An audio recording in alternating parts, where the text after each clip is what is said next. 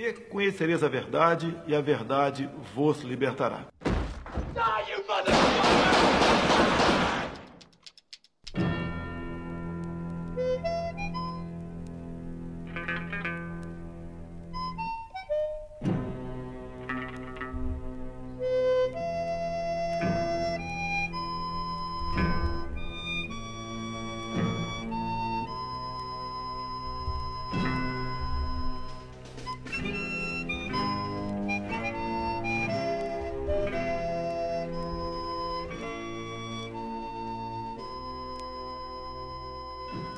Sejam muito bem-vindos, pistoleiros e pistoleiras. Esse é o seu Pistolando Podcast e eu sou o Thiago Correa. E eu sou a Letícia Dacker. E esse é o Pistolando, que número mesmo? Boa pergunta, já, já me perdi também, que a gente já mudou de nome tantas vezes de número. Esse é o 17. Ah, que númerozinho. Por que será que é 17? Então, é, é, um número bem propício para a gente falar sobre o assunto de hoje. O, o nome espanta um pouco, a gente vai tentar explicar um pouco do que é essa bagunça toda. E para isso tá na hora de explanar quem são os nossos convidados. Vamos pela, pela ordem aqui. Por favor, professor Marcos Marinho, seja muito bem-vindo. Olá, buenas. Eu já ia começar pedindo para votar no próximo, porque esse número não me apraze.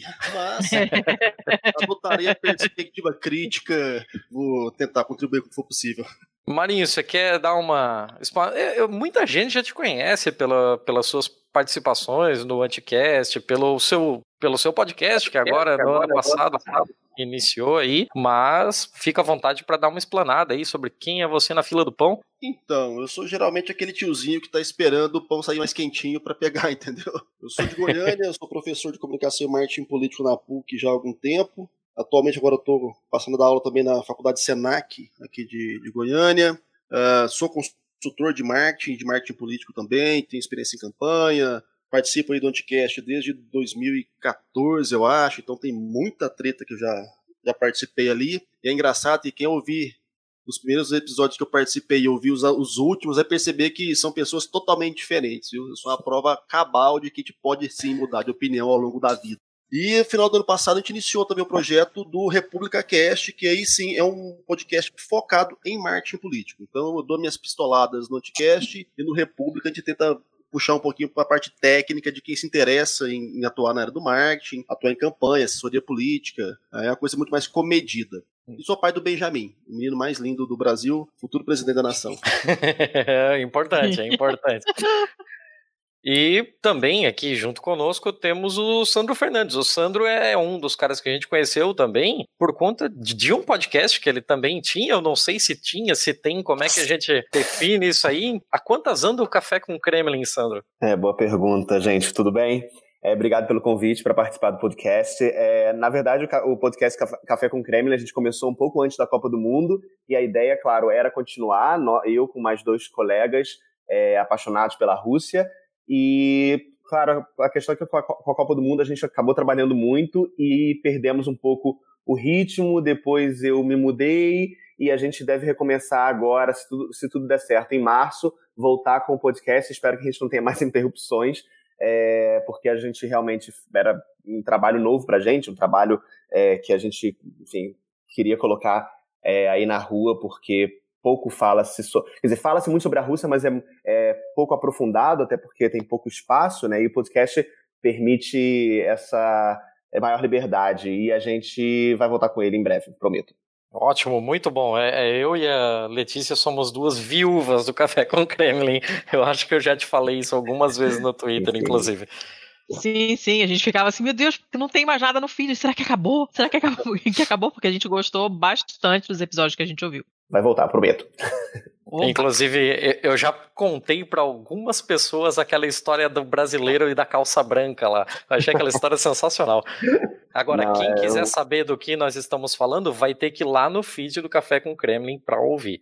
Isso, isso. As histórias, enfim, como você falou, a gente deu uma pausa agora, mas são histórias que não são de atualidade, então tem um monte de história interessante para entender um pouco melhor a Rússia também, o pensamento dos russos é, e, e, um país tão importante é, nesse mundo é, multipolarizado, mas, mas é, é, a gente vai voltar, mas é, até as coisas que estão lá é, gravadas já, eu acho que são interessantes para as pessoas entenderem um pouco mais esse país, é, enfim, tão, tão importante.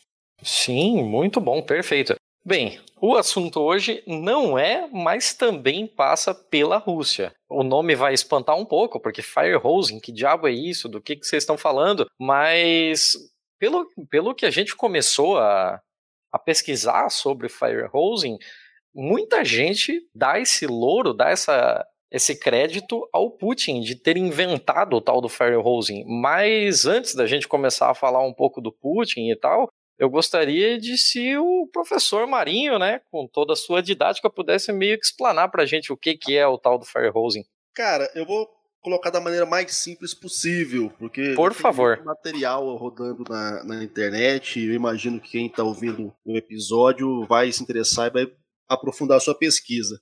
Mas basicamente é uma canalização de notícias falsas, mentiras deslavadas, que acabam suplantando qualquer possibilidade de um debate crítico e pautado na racionalidade. Então é você estruturar e canalizar uma enxurrada de fake news e mentira para suplantar qualquer possibilidade de racionalização do processo político. E isso não é tão novidade, né? Teve, tem estudos e pesquisas que apresentam isso como uma, uma marca vinda de Putin, por ter iniciado isso lá nas suas brincadeiras na Crimeia. Mas, se a gente for pegar a história da propaganda, né, for buscar outros autores, até um pouco mais antigos, já perceber que essa dinâmica de você tentar bombardear uh, o, a arena de combate com notícias falsas para desorientar não só o inimigo, mas também toda a população que está ali em meio às guerras, é antiga, né? Antiga. A questão é que agora a gente está brincando com ferramentas muito mais poderosas, né? Que tem um, um potencial para de fato obscurecer qualquer tipo de luz que pudesse vir a, a, a, tentar esclarecer os fatos e você consegue potencializar então esses discursos falsos, né? Essas mentiras deslavadas, eu gosto de dizer bem assim, e que acabam é, desnorteando tanto oponentes quanto a, a audiência. E aí nesse meio de campo onde ninguém sabe de fato o que é real, o que não é real. Quem se demonstra mais poderoso, quem consegue amealhar um pouco mais de, de sei lá, vamos dizer assim, carisma é, para os seus adoradores, para os seus seguidores, consegue se sobrepor de algo que acontece de fato em nível real. É, trocando em miúdos seria isso, para não passar na, na, parte mais teórica, que quem quiser acho que pode ir lá buscar, que está muito exposto hoje na internet.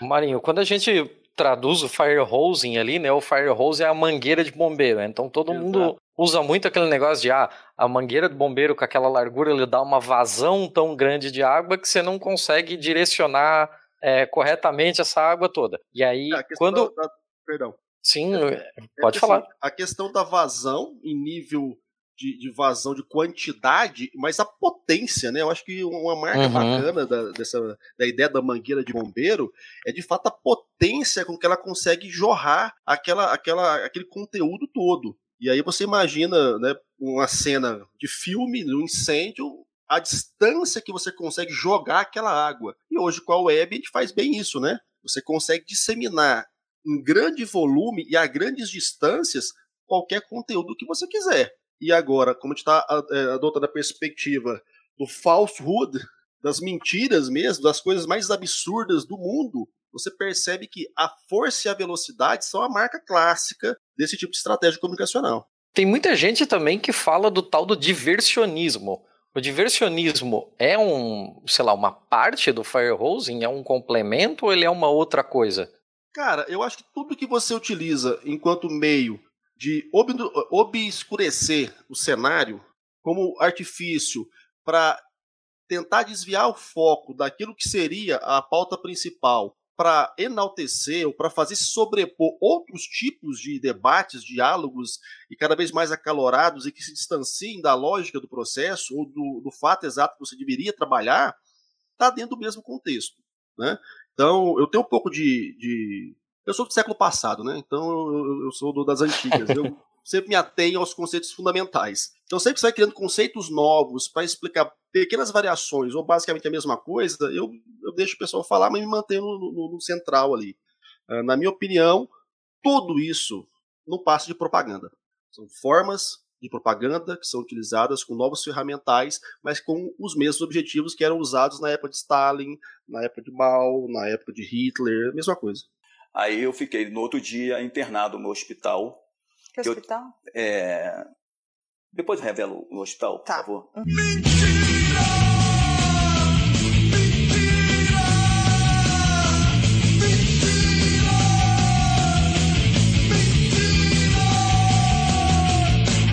Porque, na verdade, realmente não é uma, não é uma, uma novidade a técnica, né? O que é novidade são os meios, os instrumentos, as ferramentas que são novas, né? Uma coisa muito recente, essa coisa de redes sociais uh, é uma coisa recente, que ainda estamos tentando entender, né, como é que é a, a, bagaça toda, e acho que por isso que foi rebatizado, né, e teve esse nome diferente, porque mudando os instrumentos, mudou-se a proporção em que, em que a coisa acontece, né. Mas eu queria perguntar para o Sandro, para explicar, pedir para ele explicar para a gente a origem dessa bagaça toda. Quando é que se começou a falar de firehosing e o que diabos a Rússia tem a ver com isso? Eu queria, na verdade, só continuar é, o que o professor estava falando sobre é, mentiras deslavadas. Eu acho que é interessante a gente é, é ter esse termo bem claro, porque vem aí o é, fire hose of uh, falsehood, as fake news, mas basicamente são mentiras deslavadas. E acho que a gente, criando esses novos termos, é interessante, claro, porque como você falou agora, é, a gente está falando de uma nova dimensão porque redes sociais são é, ferramentas muito recentes e as pessoas estão usando isso também como ferramenta política há pouquíssimo tempo. É, mas, no final das contas, a gente está falando de mentiras deslavadas. Então, é, eu, eu, acho que é bom ter isso claro, porque o fake news soa quase como anedótico, né? É, quando, na verdade, são só mentiras é, usadas de outra maneira, a partir de outros meios, mas continuam sendo mentiras. Agora, essa história, bem, eu ah, acho que é, de certa forma, injusto é, atribuir a Putin tamanha importância para o surgimento dessa, enfim, para o termo. É, na verdade, o termo foi cunhado para é, explicar a, a utilização dessa técnica de mentiras é, pelo governo da Rússia, mas isso já não é novidade, óbvio. A questão é que é, é, é um, um, think tank, né, uma instituição é, de pesquisa, ONG americana, criou, é, fez um estudo, é, um relatório que foi, foi divulgado, se não me engano, há uns três anos, ou quatro anos no máximo, acho que três anos, é, explicando sobre essa técnica que o professor Marcos é, contou para a gente agora, de disseminação de informação é, mentirosa, informação que muitas vezes nem precisa ser crível, podem ser histórias muito fantasiosas, mas que depois de repetidas muitas vezes elas tornam-se uma verdade é, porque vão sendo repetidas e repetidas por diferentes fontes também. e o governo de piroca. Exatamente, o kit gay, a mamadeira de piroca, a ameaça comunista. É, e na Rússia, eles falam sobre isso lá desde 2008 com guerra com a Geórgia, mas é verdade que eles enfocaram na questão da Crimeia. A questão, a questão da Crimeia é porque os russos eles negaram sempre a presença de tropas russas na Crimeia. Lembrando que a Crimeia é aquela península que era, é, na verdade, que é oficialmente parte da Ucrânia, mas que foi anexada pela Rússia em março de 2014. E um, os russos sempre negaram a presença militar nessa, nessa, nessa região ucraniana, mas anexaram e depois é, continuaram negando. A mesma coisa com o leste da Ucrânia, a região do leste da Ucrânia, que também estava em conflito com o governo central, e a Rússia também negou a presença de tropas, apesar de ter um monte de evidência aí, e era aquela mentira que era tipo, calma um você está dizendo, é, a gente está vendo vídeos, tá, tem, tem um monte de prova aí, e como é que você consegue tão descaradamente mentir? Aí entra essa, essa mangueira de falsidades que o professor colocou aí, mentira deslavada, que eu acho muito melhor do que fire hose of falsehoods, enfim. E essas mentiras é, enfim, foram muito repetidas.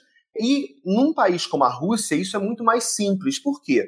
A Rússia, eu sempre falo isso, acho importante repetir. A Rússia tem só três televisões que cobrem todo o território nacional. A Rússia, que, enfim, é o tamanho do. É, é o Brasil duas vezes, exatamente, né, de, de superfície, um país gigantesco, o maior país do mundo, e somente três televisões cobrem todo o país, depois você tem televisões locais. E essas três televisões, elas são duas estatais e uma que é de uma, uma empresa estatal, ou seja, estatal também.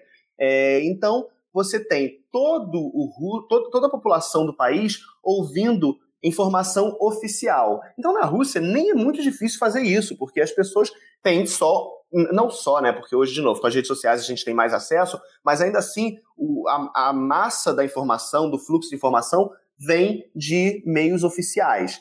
Então, eu acho talvez um pouco injusto atribuir tanto é, a Putin a utilização dessa técnica, e ainda acho é, que na Rússia nem é muito difícil, ele nem precisaria utilizar isso para convencer as pessoas é, do, enfim, do que ele precisa convencer politicamente. Eu acho que quando a gente pega já Trump, que é, eles até falam que aperfeiçoou é, essa técnica, ou quando a gente fala, claro, no nosso B17, em nosso, enfim, vosso, é, ou de quem estiver ouvindo, quem quiser, eu também quero tirar a minha dessa, mas eu acho que faz mais sentido falar, porque a gente fala de sociedades que não são tão homogêneas quanto a, a, a, fonte de informação. O Brasil, com todos os problemas, a gente tem uma sociedade civil ativa, você tem muitas fontes de informação, é, de novo, com todos os problemas. Os Estados Unidos também, a Rússia não. A Rússia é realmente a pessoa de ponta a ponta, praticamente, a, a de novo, a massa da informação, o, o grosso da informação, perdão,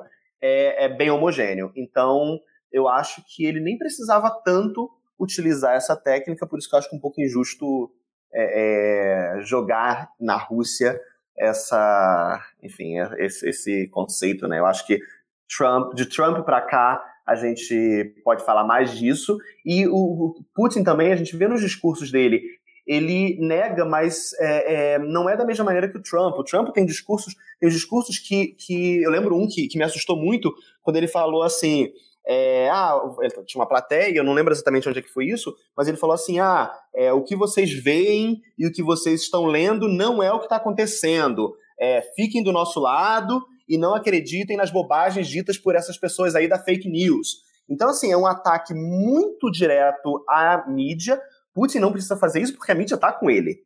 É, então, Trump ataca diretamente a mídia e cria uma espécie de realidade paralela e a realidade de quem. A realidade passou a ser é, quem é, escolher um lado, né? Não é exatamente um fato, uma versão, é escolher um lado. E o Trump fala isso, bem, se você escolher o nosso lado, a nossa realidade é a realidade. Muito parecido com Bolsonaro. Eu acho que Putin é um pouco diferente porque ele não precisa disso. Vou pegar uma, uma rabeirinha aí na fala do Sandro, que eu achei interessante quando ele coloca a, a percepção de fake news já como uma coisa mais até anedótica.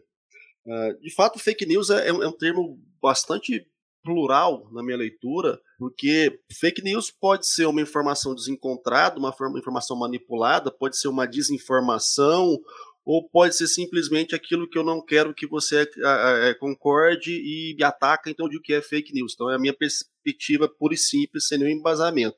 É, e no caso que a gente está observando, aí pegando principalmente a fala de Trump mesmo, que é um exemplo muito bacana do, do, do e, e, Bolsonaro também, aí toda a sua turma, né?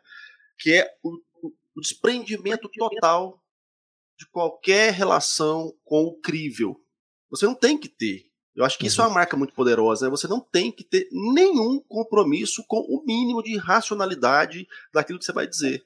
E é tão louco esse processo que os caras. E, e aí eu acho que o cara tem que ser muito artista para conseguir interpretar isso. Porque eles Sim. falam coisas que eu não entendo de onde eles tiraram, primeiro, porque assim, é de uma criatividade que eu não acredito que eles tenham. E falam uma convicção que esses caras devem ter feito escola de teatro a vida inteira porque parece que de fato eles acreditam naquilo. E depois eles desfalam com a mesma convicção. Hum. É, de uma, é, de, é de uma esperteza e de uma, de uma, de uma, uma perversa genialidade interpretativa que os caras não estão nem um pouco incomodados se alguém vai achar que aquilo é um absurdo. Hum, para eles não importa se vão achar que é absurdo ou não. O que importa é exercitar o poder perante a sua massa de seguidores e deixar que a massa de seguidores continuem depois os defendendo, mesmo quando eles se contradizem ou até tentando justificar aquilo que eles disseram. É tipo aquele negócio, você conta uma piada que um amigo seu não entendeu, aí alguém vai te atacar, o cara começa a querer te defender. Sem perceber que estava zoando também. E, e, você, e vê isso claramente né, nos seguidores do, do Bolsonaro e, e, os próprios seguidores de Trump também, mas Bolsonaro porque está em casa aqui, a gente consegue ver isso todo dia e, e na, na web isso está 24 horas, igual Big Brother, né? Os caras fazem um malabarismo retórico do capeta para tentar criar um, um, um, elo de lógica com a fala dos caras. E daqui meia hora, duas horas ou um dia, o cara vem e desfala aquilo, o cara dá um jeito de novo de novamente criar um malabarismo retórico absurdo para desfalar o que ele também falou. Então, assim, você vai criando. É tipo um Wolf Maia, sabe? Da, da, da fake news. Você vai criando uma escola, cara, e vai formando a sua trupe para te dar suporte. Isso é muito maluco.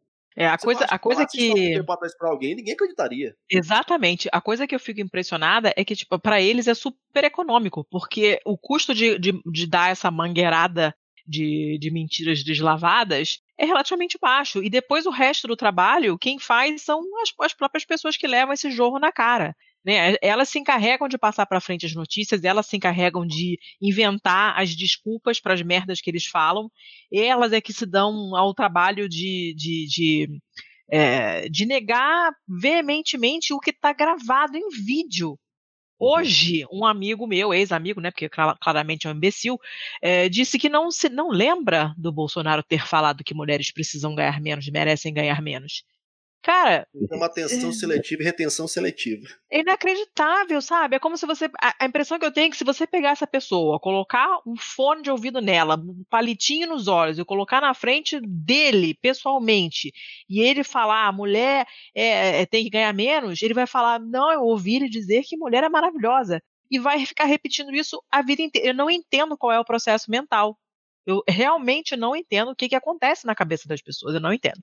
Eu entendo essa, esse processo de quem está fazendo isso, de quem jorra essas notícias, de quem é, repete as mentiras até que elas se tornem verdade na cabeça das pessoas, mas eu não entendo como é possível você tendo provas cabais de que é o contrário e continuar repetindo que é A quando tá na cara que é B, tem vídeo, tem áudio, tem o cara falando do teu lado, o cara fala B e você fala, não, ele falou A.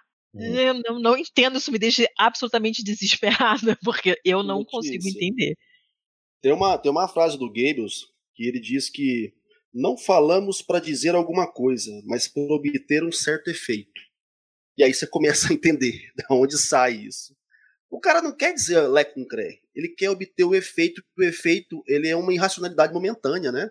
Geralmente quando você observa uh, as falas dessas figuras, são falas bem colocadas em momentos uh, perante uma plateia de adoradores e que o que eles querem naquele ali, exato momento ali é obter o efeito. O efeito da reverberação, o efeito da, do aplauso. Então, assim, eles querem aquele efeito, porque aquele efeito, com essas ferramentas que a gente está falando agora, tem um poder de reverberação monstruoso.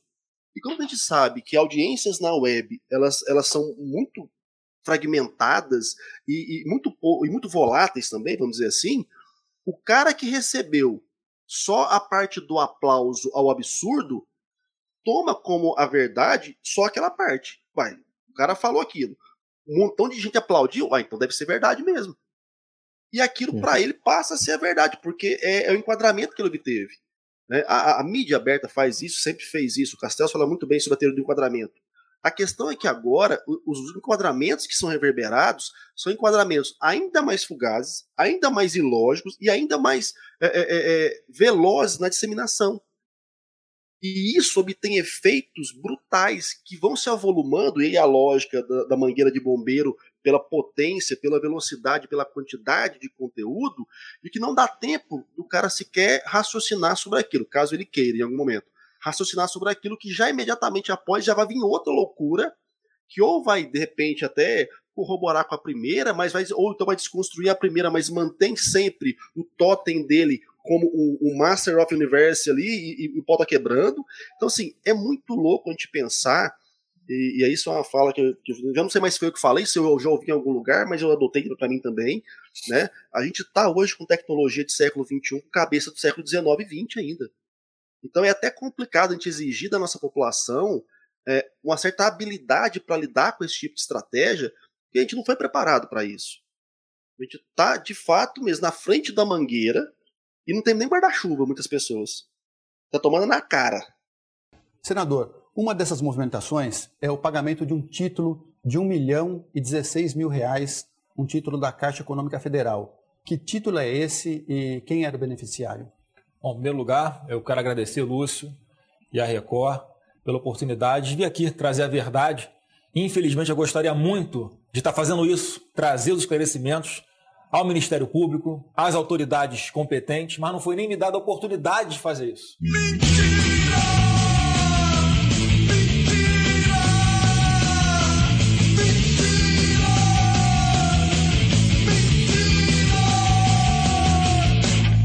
É, isso, isso que você falou sobre adquirir um efeito, independente do que é dito, eu acho que fica bem evidente quando a gente pensa naquela história toda de kit gay no Jornal Nacional. Em uhum. que não havia o menor compromisso com a verdade, você está ao vivo em cadeia nacional, no, no maior dos horários nobres de todo o país, e o cara me mandou uma sobre um congresso de LGBT infantil, assim, uma coisa que jamais existiu, não tem o menor compromisso com a realidade, com a verdade, com porra nenhuma. É, mas. O Thiago, isso é tão louco que se você pegar esse exemplo que você está dando aí do Jornal Nacional, após ele ter sido questionado e confrontado pelo Bonner, ele sai de lá e faz uma live no Facebook insistindo, só transmutando um pouco a, a, a, a história dele falando que não, que isso aqui é uma, uma exigência que o MEC faz de é, é, é, produtoras de livros, tem que dar esses livros, distribuir, e chegou. Ou seja, ele mudou um pouco a história, mas manteve ainda na, na fake news. É, ele falou que foi um brinde, né? Mas continuou com a, a história, o é. principal da história foi mantido, né? Então, é, isso que é, é, maluco. É você perceber que o cara ele sabe muito bem onde é que está a, a, a massa que, que, que, dá a força que ele precisa, que legitima o mito que ele é. Então, ainda que ele vá para Globo fazer esse espetáculo grotesco, ele reforça o grotesco dele nos seus canais é, oficiais. E aí a gente tem que, nesse caso, já falei isso outras vezes também, admitir esse nível de sagacidade dele, do, do Bolsonaro principalmente. Desde o início, ele escolheu o canal, ele estruturou o canal e ele se assegurou de manter a sua narrativa. Ele controlou sempre a sua narrativa. Por mais absurdo que seja. Ele de fato. Controlar e ele dava sustentação a essa narrativa. E aí é aquela lógica, né, bicho? Aí é, é doutrinação pura. Você vai uma vez na igreja, você achou bacana, você vai de novo, você achou mais bacana, você vai de novo, você achou mais... Até no, no, uma vez que você vai, e a hora que você volta, você não cumprimenta mais o seu vizinho que é gay. É, é mais ou menos isso. Você, de fato, fica imerso naquilo e vai sendo cooptado pouco a pouco. E aí você vai se relacionando com outras pessoas que também estão nessa mesma vibe e vai mudando o seu mundo completamente. É tipo uma terraformação, sabe?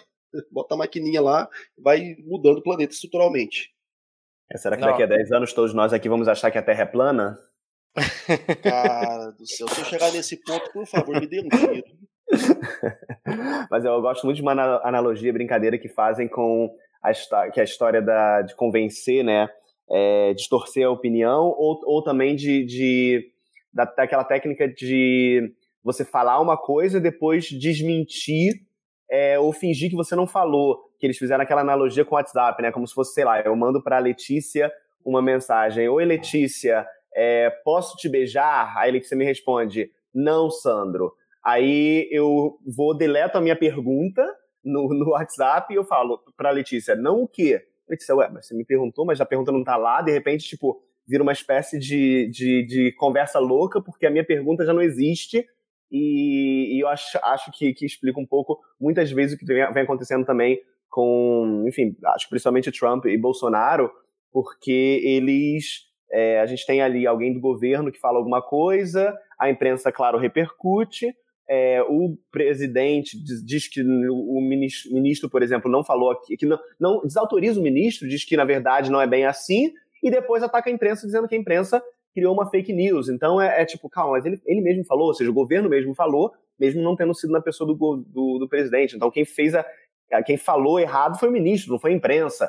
Aí, mas você já ataca as fake news da imprensa, e é isso, como, como foi falado antes, né, a reverberação que é o que fica, né? Que é o, ah, é tudo mentira e acabou a mamata da imprensa também. E dá, dá medo. Apesar da gente ver as redes sociais, é, é, as coisas positivas que trazem, porque o fluxo da informação não, não vem só de um, de um lado, né? A gente vinha como consumidor é, e era é, de cima para baixo, né? Agora não é assim mais, só que é, é, a gente caiu nessa, nessa enfim, né, como é que se diz, nessa teia agora de desinformação também. Uma coisa que eu acho bacana, se vocês me permitem citar, uh, é uma ideia até que o, o, o Jacques Ellul trabalha bem, que a propaganda ela tem que estar sempre em movimento. Então, isso a gente pode ver claramente na, na dinâmica comunicacional do Trump, uh, do, do, Bolsonaro. O Putin, eu concordo com, com o Santos, talvez ele não tenha tanta necessidade, porque o país dele é gigante, você tem pouca gente concentrada e ele meio que comanda os principais canais. Mas é, Bolsonaro e Trump, eles têm que sempre estar tá balançando, mexendo na água. A água uhum. não pode parar a hora nenhuma. E se a água parar, a sujeira decanta. Uhum. Então, todo tempo tá, tem que ter algum escândalo para manter né, essa tensão no ambiente, para que os seus apoiadores sempre estejam esperando o ataque que eles vão receber da mídia golpista, ou dos petralhas, do capeta, de quem quer que manter a ditadura comunista. Então você está sempre naquele ambiente de tensão. Porque se eles deixarem a situação acalmar, decanta. E a hora que decanta, a água começa a ficar menos turva. Eles não podem deixar isso acontecer. Então até tuitei, acho que se foi ontem, se foi hoje sobre isso, perguntando que horas, que dia, que, quer dizer, quanto tempo ia levar para Damares aparecer com uma nova loucura. Ou quem ia ser o próximo. Porque não dá. E o cara deu tanta sorte, né, que tem essa treta na Venezuela agora. Então, quer dizer, os caras têm o rabo grande demais também. Puta que pariu. Mas essa lógica é a propaganda só funciona em movimento. Para que a massa permaneça sempre em sobressalto. Porque aí você não dá espaço para que a racionalidade cutuque alguém. Ele vai estar sempre na atenção, sempre esperando o próximo ataque. E os caras fazem isso muito bem, né? Essa lógica dessa mangueira de bombeiro estar tá sempre jorrando funciona muito bem porque você está sempre tentando apagar o fogo contrário. O fogo contrário vai ser a grande imprensa, vai ser um, vão ser os órgãos é, é, é mais é, tradicionais de informação. Então você tem que estar tá sempre tentando apagar que outra força se levante para te sobrepor. E os caras fazem isso brilhantemente bem, a gente tem que assumir. Né? É, eu acho que é um processo de crítica que a gente tem que fazer mesmo, e aí não é questão de crítica de esquerda ou de direita, mas enquanto sociedade, enquanto pessoas que sabem somar lé com cré, já leram mais de dois livros na vida e nenhum deles era do Paulo Coelho. Então, assim, a gente tem que fazer essa crítica, cara. A gente deixou que a comunicação política, a comunicação social seguisse por esse caminho, onde hoje esse tipo de estratégia tem uma força muito maior do que o Papa Francisco aparecer lá na Basílica, em Roma, falando: olha, não, é mentira. O cara vai criar uma fake news e falar que o Papa é um comunista gaysista, e aquilo, então aquilo lá não é o Papa, é o Lula com a cara do Papa fantasiado, que fugiu da polícia. Então, assim, É a Pablo Vitar, né? Porque é sempre isso, a Pablo Vitar. Rola isso. A gente, tá, a gente tá nesse nível. A gente brincava muito, né? Que ah, é Black Mirror, é Twilight Zone. Não, cara, é verdade. A gente chegou nesse ponto já. Eu só discordo um pouquinho da questão é, da formação como tal, educação, claro, a gente pensa sempre como uma maneira de evitar cair nisso, mas por outro lado, se citou aí dos livros e de ler, obviamente é muito importante a gente ler e se informar mais e mais, mas uh, a gente vê muita gente que é bem formada e que, pelo menos a formação acadêmica como tradicional, e que se rendeu a, esses, a esse encanto. Não sei se é por outras razões, é, ou se elas também, muitas estão aqui na, no, no, discurso repetitivo, é, seja de um ódio ou dessa, enfim, atingidos por essa mangueira e depois repercutindo, e pessoas que você não imagina. É, eu converso com, enfim, eu estou fora do Brasil muito tempo, mas é, converso, claro, o tempo todo com amigos e, e familiares no Brasil, e muitas vezes pessoas é, com formações invejáveis, mas que é, em algum momento estavam suscetíveis a isso. Eu não sei, é, uma, é meio que eu estou jogando no ar porque eu não, não, tenho uma resposta. Porque, claro, é mais fácil e, e a gente pensar, ah, claro, com a educação é, você não vai cair nessa, mas depois você vê que não é bem assim. Eu não consigo entender como é que é, que pessoas estariam talvez mais suscetíveis a isso, a essa mangueira, eu não consigo entender. É, é realmente uma coisa para pensar aqui no grupo. Não sei se alguém já conseguiu refletir, chegar a alguma conclusão sobre isso. Se você me permite, eu até vou colocar agora em, em a prova mesmo a minha tese. O que uhum. de fato é a minha tese. A minha tese do doutorado é sobre o ressentimento como catalisador do discurso político. E eu parto de Nietzsche, então eu vou estudar o que é ressentimento para Nietzsche e tal.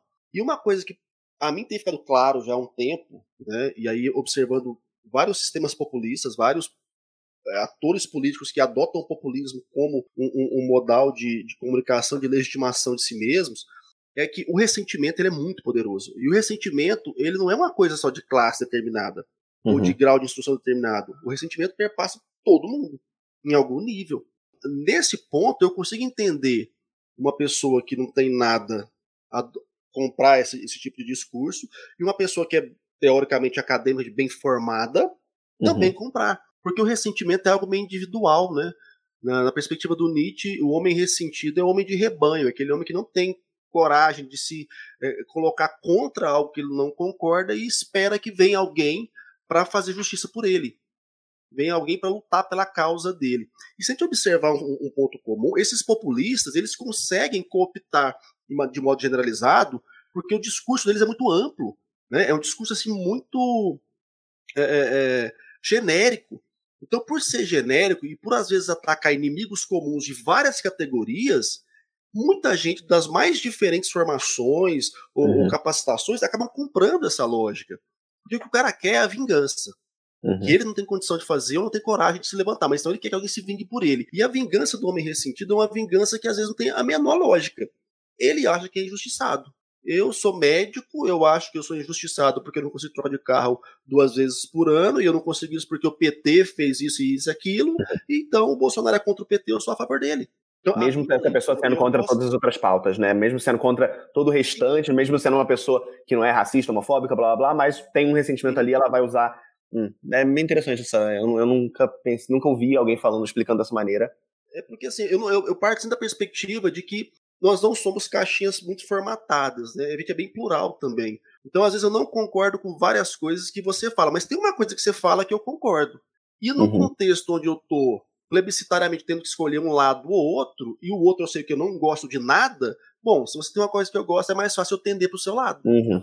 Né? É lógico que é uma teoria que pode ser muito refutada, eu posso estar completamente errado, e se Deus quiser a banca não vai me dizer isso ainda. é, um bom, é, um bom, caminho, é um bom caminho de reflexão de qualquer maneira. É, é, é, é, é, uma maneira de tentar entender isso tudo que acontece, porque realmente você tem razão. Eu fui levar meu filho ao médico ontem, e, porra, minha primeira decepção, a médica é uma Minion. Falei, uhum. caralho, e como é eu faço? Mudar de médico agora de novo não dá, né? É tão Aí, triste, eu, né? Eu é superar, muito triste. Cara, eu vou tentando superar, porque é uma boa médica. Mas a, o discurso dela, que a culpa tudo do mundo é do PT, eu falei, porra, não, não dá, né, cara? É complicado isso. Então, assim, eu, eu, eu tento ver por, essa, por esse ângulo, né? Que as pessoas vão uhum. tentar se, se apropriar de alguma forma da arma que elas acham que vai, acham que vai ser suficiente para matar o demônio que elas enxergam. E infelizmente encontraram nesse beócio a arma perfeita, sem cérebro e com muita potência.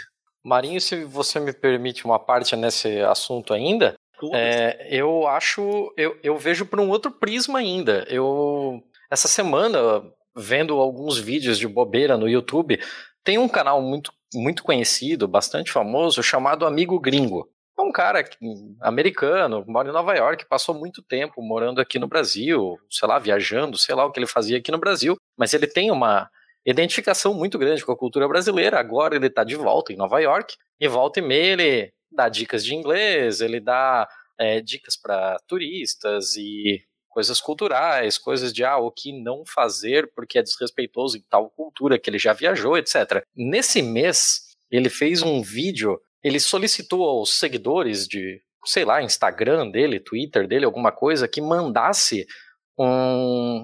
que fossem eleitores do Bolsonaro e mandassem vídeos curtos para ele de por que essas pessoas votaram no Bolsonaro. Ele solicitou, ele, ele selecionou lá alguns mais respeitosos, né, mais tranquilos, e mostrou para americanos para ver o que eles achavam daquilo é um negócio bastante enviesado porque ele mora num lugar que é extremamente é total Hillary e tal. Então fica muito complicado de, de você ter um contraponto ali. Mas o que se via muito, o que eu percebi demais, é que naquele momento quando você pegava todas as pessoas que mandaram vídeos, todas elas deram uma resposta diferente sobre por que votaram no, no, Bolsonaro. Então, com o perdão do anglicismo, mas é muito aquele negócio de dog whistle, de uhum. que é o apito de cachorro que cada um pegou uma parte que convém para si próprio, abraçou aquilo e esta é a minha bandeira e é por isso que eu voto no Bolsonaro. É, uma pessoa do Nordeste falou que é porque o governo petista não resolveu o problema da seca na minha região. Uma pessoa do Paraná falou que é porque a gente precisa ter o direito de armas. Uma pessoa do Rio de Janeiro falou que é por causa da roubalheira da Petrobras. E cada um abraçou a sua bandeira. Uhum. E de alguma forma todos eles se viram representados naquela figura medonha do Bolsonaro. E Mas eu acabo. percebe que, que- que realmente é, é muito isso. É o Uhum. discurso genérico, onde ele consegue encampar várias frentes, porque ele escolheu o inimigo único. Esse inimigo é percebido como aquela força que estava proibindo que essas pessoas obtivessem aquilo que elas gostariam, independente do que fosse, e ele se põe na posição de atacar aquele grupo. Então eu vejo a água, você vê a arma, o outro vê ah, ah, menos homossexual na televisão, cada um vê uma coisa, porque o discurso é genérico. E você tem, e aí essa é a ideia do ressentimento, é dificilmente o homem ressentido ele se reconhece enquanto ressentido. Então a gente tem Uhum. essas, essas, essas nuances que de repente vão estar encaminhando para a mesma percepção. Eu, eu eh, entendo a sua fala, mas eu achei que acabou que você me corroborou ainda mais do que eu estava pensando. De fato, conforme eu fui falando, eu fui vendo que estava encaixando. Mas. Que não fique Uma- nenhum ressentimento, né? Caralho, o cara vai zoar minha tese agora, já no meio do podcast, não é possível. Mas isso, eu acho isso meio inevitável, né? Porque cada um tem a sua hierarquia de prioridades, né? Então, a pessoa que, que, que não é LGBT, por exemplo, não convive com ninguém LGBT de perto, provavelmente não vai dar uma importância, não vai dar, não vai colocar as pautas identitárias no, no alto da lista de, de preocupações. A gente tende mesmo a puxar a sardinha para o nosso lado, a, a gente é que sabe onde é que nosso calo aperta, cada um tem a sua a sua prioridade, né? O problema é quando a coisa é, é, fica num, num, num, nível de loucura que todo o resto fica apagado. E às vezes é muito desproporcional. Vou dar um exemplo. Eu tô aqui na Itália agora, tô de férias. Para quem não sabe, é, eu morei aqui muitos anos e, e acompanho a política de perto, porque, né, morando aqui você tem que saber. E na a última reeleição do Berlusconi, ele ganhou prometendo acabar com o IPTU. E as pessoas votaram porque ele acabou com o IPTU. Muita gente falou: não, eu pago o IPTU super caro, então eu vou votar nele porque aí não preciso pagar. Só que o que aconteceu? As prefeituras não tinham mais dinheiro para trocar lâmpada de poste, para remendar um buraco no chão, porque o dinheiro do IPTU não tinha mais. Então a prefeitura não tinha mais dinheiro para nada. Então, é, é, quando você, se você não parar para fazer um pensamento crítico sobre aquilo que você está dando importância, sobre os efeitos que aquilo podem, que aquilo pode ter, porque você tem uma, uma, uma certa lógica, né? Se a pessoa falar, ah, eu não quero que tenha direitos humanos, tá, beleza, mas você parou para pensar que você também é humano, né? Que você também pode um dia estar tá fazendo uma coisa errada e alguém querer linchar você na rua porque você atropelou uma criança, porque passou mal no carro. Você teve uma crise hipoglicêmica, quase desmaiou, subiu na calçada, matou uma pessoa na calçada. Te arrancam do carro e vão querer bater em você. Você não vai querer ser defendido? Mas a pessoa não faz esse salto de pensamento, né? A gente não tem uma formação que faça a gente ter esse tipo de pensamento crítico. Então você não pensa nas consequências do que você está fazendo e não pensa também no tamanho disso, da sua, dessa sua prioridade principal com relação ao todo, né? Então se eu falar, ah, não, eu, ele pode ser um merda em todas as coisas que ele faz, desde que eu não preciso pagar meu IPTU. Porra! Pouquinho de perspectiva, né? Só que tá faltando, não tem, né? Então a gente vê gente defendendo coisas do, do, do, do Bolsonaro que são idiotas, coisas ridículas, ínfimas, né? E não só do Bolsonaro, a gente já viu é, hoje que saiu o nosso grandíssimo Whitney Houston no, no, no Rio de Janeiro que aprovou o dia do samurai. Vocês viram essa notícia? Cara, eu achei que era zoeira, pensei que era, era, era do sensacionalista. Eu É. vi a semana passada. É inacreditável. E vai ter gente dizendo que isso é uma coisa ótima. Não, é maravilhoso realmente era super importante. Gente, sa- não, tem, tem um quadro geral, tem realmente uma certa hierarquia, né? A gente meio que cria a nossa na nossa cabeça, mas o ideal que seria que a gente criasse uma hierarquia na nossa cabeça, mas usando problemas reais. Mas, né? Letícia, você não sabe como se sente o pessoal que sofre samurai-fobia. Eu É. quero que esse Se tem samurai parada vá- gay, por que, que não pode ter parada de samurai, né? Não é? Só um comentário sobre a sua fala, é porque eu acho, eu, eu acho que a coisa é um pouco mais grave até às vezes, e aí é importante dar um, um passo um pouco além. É, é- é normal, né? Cada um tem a sua prioridade, você tem o seu contexto, tem, a sua família, tem ali as suas demandas, e, né? A não ser quem for muito altruísta, e eu até considero o altruísmo um nível de egoísmo, porque o cara faz porque ele se sente bem fazendo, que talvez se estivesse se sentindo mal, mas é, Então ele vai puxar, lógico, a, a, as pautas que para ele são mais importantes. Né? Isso, é, isso, é, compreensível. Né? Racionalmente é compreensível, instintivamente somos animais, ainda temos que sobreviver. Problema um é quando eu faço isso e esqueço que eu estou inserido num contexto social. E eu preciso que a sociedade também tenha o mínimo de condição de vida, porque senão eles viram bicho e eles vão me atacar e eu jamais vou chegar onde eu preciso chegar. Mas para além disso, o que eu acho mais grave é que esse pessoal, geralmente mais radical na, na defesa das suas pautas, eles acreditam, e eu não sei de, de onde caralhos veio isso, que eles só vão conseguir resolver o que eles querem se a outra parte jamais conseguiu o que ela quer. E muitas vezes o cara é contra uma coisa que para ele não faz o menor sentido, não vai impactar em nada na vida dele. Exatamente. Rola uma, uma dicotomia louca, né? consiga. É isso que, que eu acho mais grave, sabe? É o ser humano pensar, tá, eu não quero pagar IPTU, beleza, mas eu também não quero que o cara case com outro cara. Velho, mas que caralho você tem a ver com isso? né? Eu tava, olha, um, o melhor livro que eu li ano passado foi um livro feminista que eu indiquei é, em um programa anterior e já e coloquei no, no, no, site também e tal. E em um dado momento ela fala que o problema é que liberdade, as pessoas tratam liberdade como ela, se, se ela fosse um recurso finito. Né? Se você der liberdade para esse grupo de pessoas, não sobra nenhuma para você dar para o outro grupo. E não é assim que a coisa funciona. Né? Mas a, as pessoas estão encarando isso dessa maneira, tipo direitos, liberdades, benesses, parece que é uma coisa que não dá para todo mundo ter, não tem como. Se você Isso der liberdade para o gay, você vai estar necessariamente tirando de outros grupos. E isso é de uma idiotice ímpar. E, e a gente está vendo que a política está jogando muito com isso. Né? Como se fosse, como se você dá uma coisa boa para outra pessoa, necessariamente tirasse alguma coisa de você. Parece que a chave é sempre aquela: eu tenho, você não tem. E é isso que me faz bem. Eu tenho, você não ter. Eu tenho meu carro, eu tenho a minha casa, eu tenho uma boa qualidade uhum. de vida e você sequer tem uma vida, porque eu não acho que você deva ter. Né? E aí tem várias teorias sociológicas que vão nos ajudar a entender um pouco isso. Agora, só como um ponto que eu acho importante, que é a liberdade. E eu acho que esse ponto tinha que ir um pouco mais de Spinoza, supondo que fosse entender. Mas para mim, a definição que o Spinoza dá de, de, liberdade é a mais perfeita.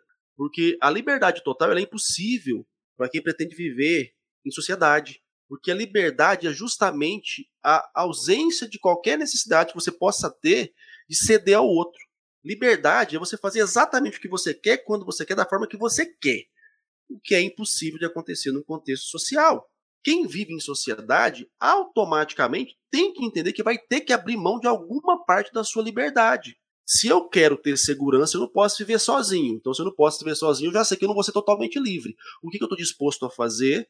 Ah, do que, eu estou disposto a abrir mão para ter a segurança que o Estado me provê? Então, assim, eu acho muito louco. Os caras falam de, de liberdade, que querem mais liberdade, sem sequer entender o que de fato é liberdade. E sem sequer entender que, para que eles tenham a liberdade que eles querem, ou seja, liberdade de ser rico, liberdade de casar, liberdade de ter um carro novo, eles têm que negociar outras áreas da vida deles. Isso é a única forma de você coexistir em sociedade. Então, quando o cara começa, eu quero ter a liberdade de ter o meu negócio, ser o meu patrão, mas eu não quero que a fulana case com a fulana, ou eu não quero que tenha um negro na faculdade junto comigo, cara, que porra é essa? Você tá afim de abrir mão de quem então para ter a sua liberdade? Ah, eu quero ter segurança, mas eu não quero que tenha escolas na periferia. Eu não quero que pegue o meu dinheiro dos impostos, que eu acho absurdo pagar, e invista em, em requalificação de, de detento. Vai, velho. Então o que, que você quer? Porque você já percebeu que se você não der uma condição de melhoria pro detento, ele vai sair de lá e vai continuar mais violento ainda. E aí o seu sonho de liberdade ele não vai existir nunca, a sua perspectiva de segurança nunca vai ser alcançada. Então falta muito a gente entender o que a gente quer, o que a gente está disposto a abrir mão, para que a gente consiga. E aí a primeira parte é, para que eu tenha o que eu quero, eu tenho que entender que as outras pessoas vão ter que ter também alguma medida do que elas querem. É impossível que só eu tenha o que eu quero. Isso não é viver em sociedade. E eu passando nos corredores da Câmara, vi algo acontecendo de forma esquisita. Um grupo que não é normal você ir na praia encontrar gente paletó gravata ou num fórum, gente com short de banho. E tava um pessoal vestido a caráter. E perguntei sim para um segurança lá: vai haver alguma parada do orgulho gay na Câmara? E tomei conhecimento do que estava acontecendo lá. Eles tinham acabado o nono seminário LGBT infantil.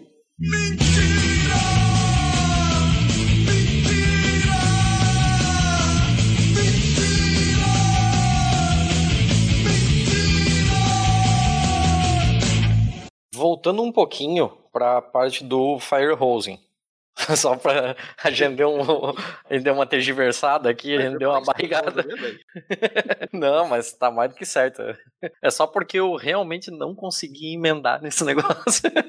Mas, Sandro, para nós aqui, até por uma questão da, da barreira da linguagem e tal, é muito difícil acompanhar as coisas da Rússia. E todo mundo ficava falando, né? Você já falou que não se deveria atribuir tanto o negócio do Firehose pro Putin e tal, mas dentro da Rússia, até por por todas as barreiras que a gente tem com a própria cultura e linguagem russas. A forma como se faz esse tipo de diversionismo político ela diverge muito do que a gente está acostumado aqui. Quando a gente pega assim é, questões como o do Bolsonaro e do Trump, eles têm um modus operandi muito próximo. Uhum. É, todos eles operam por sites falsos de notícia, que se travestem de jornalismo, usam um jargão extremamente parecido com o do jornalismo e tal. E depois desse pessoal que, que inventa, você tem o pessoal que é especializado em disseminar isso até chegar em uma camada em que já se diluiu essa autoria e dali para frente ele ganha vida própria pelos zap zaps do mundo aí. Mas para nós é muito difícil ver isso no, no caso russo. O caso russo ele opera de uma outra forma, ele opera apenas pelo, pelo, pelo modo extremamente oficial, assim, pelo Russia Today, por alguma coisa assim. Como é que funciona nesse caso? Não, na verdade, como eu, como eu comentei, eu acho que é muito mais simples porque enquanto a gente tem Trump e é, é, Bolsonaro, e a gente está esquecendo também do Brexit, né? Que também é parte dessa, dessa história aí do, do, do Firehose. É, a gente tem nesses casos um ataque à mídia, à, à, à, grande mídia. No caso da Rússia, a grande mídia, que é estatal, é uma aliada para esse tipo de, de disseminação de informação é, oficial e mentiras deslavadas, é, para repetir aí o termo que eu gostei tanto. É, então, por, por, exemplo, eu me lembro quando a Rússia teve uma questão diplomática com a, Turquia. Há três anos, a Turquia fez aquela enfim, cagada de derrubar um avião russo na fronteira com a Síria. É, e a Rússia, claro, é, impôs algumas represálias. Só que, provavelmente, apesar de ter sido uma grande cagada da Turquia, é, as represálias da Rússia foram também fora de proporção, porque eles, da noite para o dia, começaram a falar de maneira muito, muito é, é, é, incansável nas televisões o quão perigosa a Turquia era. Isso também para turista, por exemplo. A Turquia é, sempre foi um dos, dos principais destinos é, dos turistas russos, porque é perto da Rússia, são três horas de voo entre Moscou e Istambul. Turquia é muito mais quente que a Rússia, o que também é muito difícil, né? E eles não precisam de visto para entrar. Um país barato, ou seja, perfeito, pertinho ali, vamos para a praia, então é um destino normal para os russos e muito, muito, muito típico. É, da noite para o dia, depois que teve essa crise diplomática, no dia seguinte tinha gente jogando ovo na embaixada da Turquia, a Rússia fretou, é, é, fretou aviões para trazer de volta os russos que estavam em perigo na Turquia, quando foi uma questão, de novo, uma cagada enorme da Turquia, mas uma coisa muito pontual, uma fronteira com a Síria, é uma questão militar, de novo, errada, mas que não tinha nenhuma, não mudava nada a vida dos turistas que estavam lá é, pegando sol em qualquer praia da Turquia. Mas eles utilizaram essa, o meio oficial, ou seja, a grande mídia que é estatal, para repetir e repetir e repetir tanto que no dia seguinte eles achavam que realmente a Turquia era o país mais perigoso do mundo. E é muito eficiente, muito rápido como eles podem mudar a opinião da população a respeito, a opinião pública a respeito de qualquer assunto. É, quando eu mudei para Moscou, é, as pessoas tinham uma opinião muito positiva a respeito da Ucrânia, porque a Ucrânia, bem, a fundação do Estado russo, russo né, é Kiev, que é hoje a capital da Ucrânia, é, então tem uma relação quase de, de, de primo, né, é, uhum. ou de irmão. E quando começou o conflito na Ucrânia também, toda a mídia insistia muito em uma narrativa e essa narrativa virar, é, fazia parte de uma verossimilhança interna que, que só acontecia ali na Rússia, mas que funcionava muito bem e da mesma história. É, é, muito rapidamente as pessoas começaram a ter medo de, de da Ucrânia e falar: ah, você vai para a Ucrânia, cuidado com Kiev, porque é um lugar perigoso. Você falava: não, mas Kiev não é um lugar exatamente perigoso mas porque eles conseguiram mudar isso com essa disseminação de informação a partir da grande mídia estatal oficial, a população, a opinião pública a respeito da Ucrânia mudou completamente. Foi de tipo, cuidado é, que é perigoso, a pena, coitados que estão sendo influenciados pelos Estados Unidos. Então mudou muito, muito a opinião pública. Aconteceu a mesma coisa com os gays, depois de 2013, quando teve aquela lei é, anti-propaganda gay. Então é realmente muito eficiente, e eu, por isso que eu acho que a estratégia que a gente está discutindo, né, do Firehose, apesar deles terem usado como case, o case inicial foi a Rússia, eu acho que se difere bastante do que aconteceu no Reino Unido, aconteceu nos Estados Unidos, no Brasil, e que vai acontecer mais e mais. A gente tem eleições europeias agora comunitárias em maio e está todo mundo já meio tenso porque é essa, esses coletes amarelos já estão também gerando é, um fluxo diferente aí de, de informação, um fluxo de mentiras, na verdade, de desinformação, e isso pode ter um efeito também agora nas eleições comunitárias, é, é eleições europeias agora, dia 26 de maio. Enfim, acho que a Rússia é realmente um case, como quase tudo, a Rússia é um case bem diferente. Letícia? Oi, tô aqui, tô ouvindo, eu faço nada, assim, eu, eu, tenho muita curiosidade de entender como as coisas funcionam na Rússia, na real. Por isso eu achava tão legal o Café com Kremlin, estou doida para ele voltar. A gente já tava falando... Voltar. Ai, tô doida. A gente estava falando antes sobre a questão de, de, de, liberdade, né, e tal, e a gente sabe que isso é um, é um, é um tema meio esquisito na Rússia, né? Porque a gente teve toda essa legislação, essa, essas maluquices de, de, ah, agora o homem pode bater na esposa, não é mais uhum. considerado violência doméstica, e não sei mais o que, e essa coisa do anti-gay também, essa propaganda muito forte.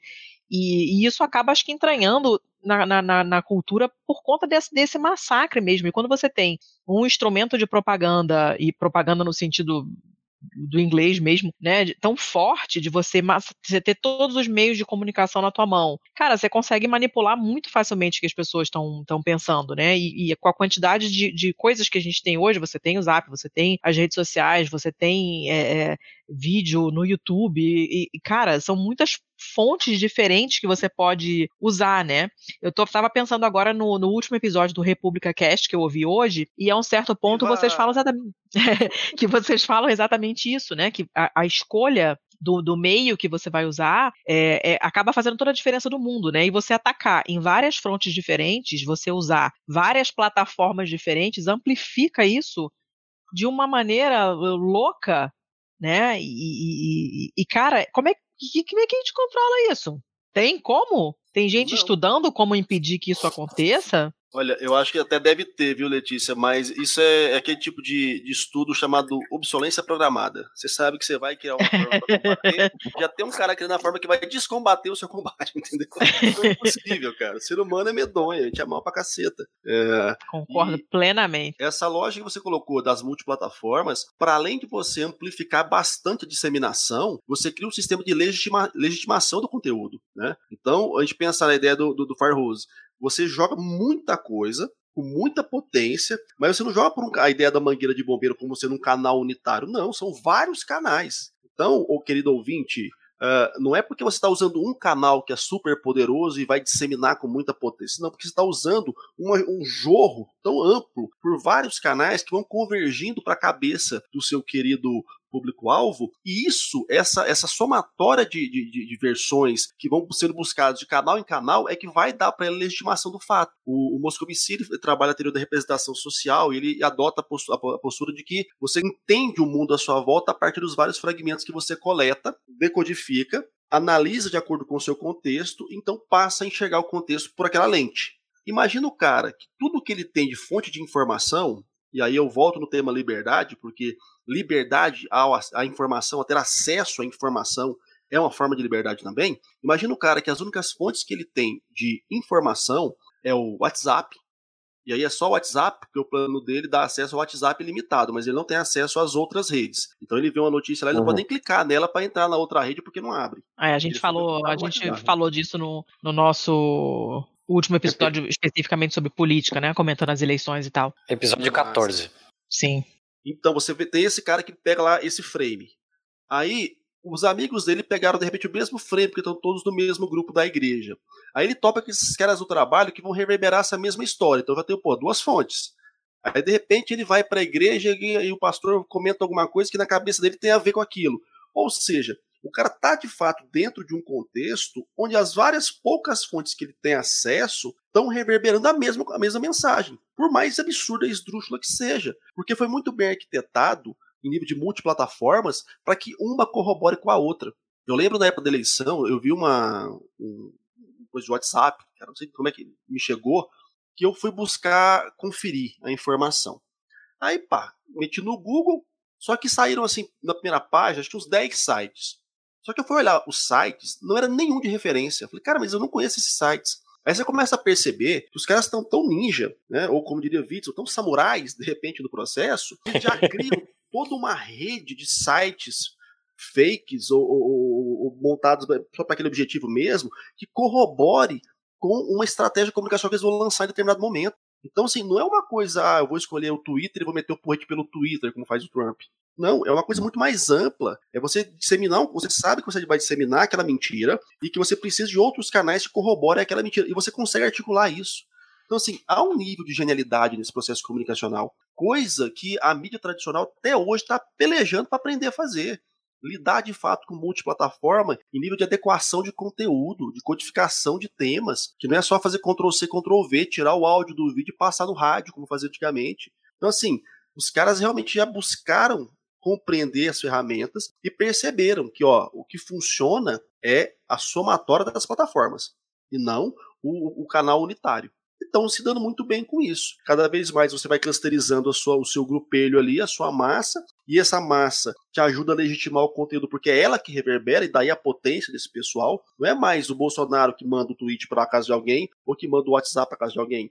É o amigo do cara que recebeu do outro amigo do cara que de repente recebeu da central de informações bolsonarísticas. Então é uma rede bem articulada.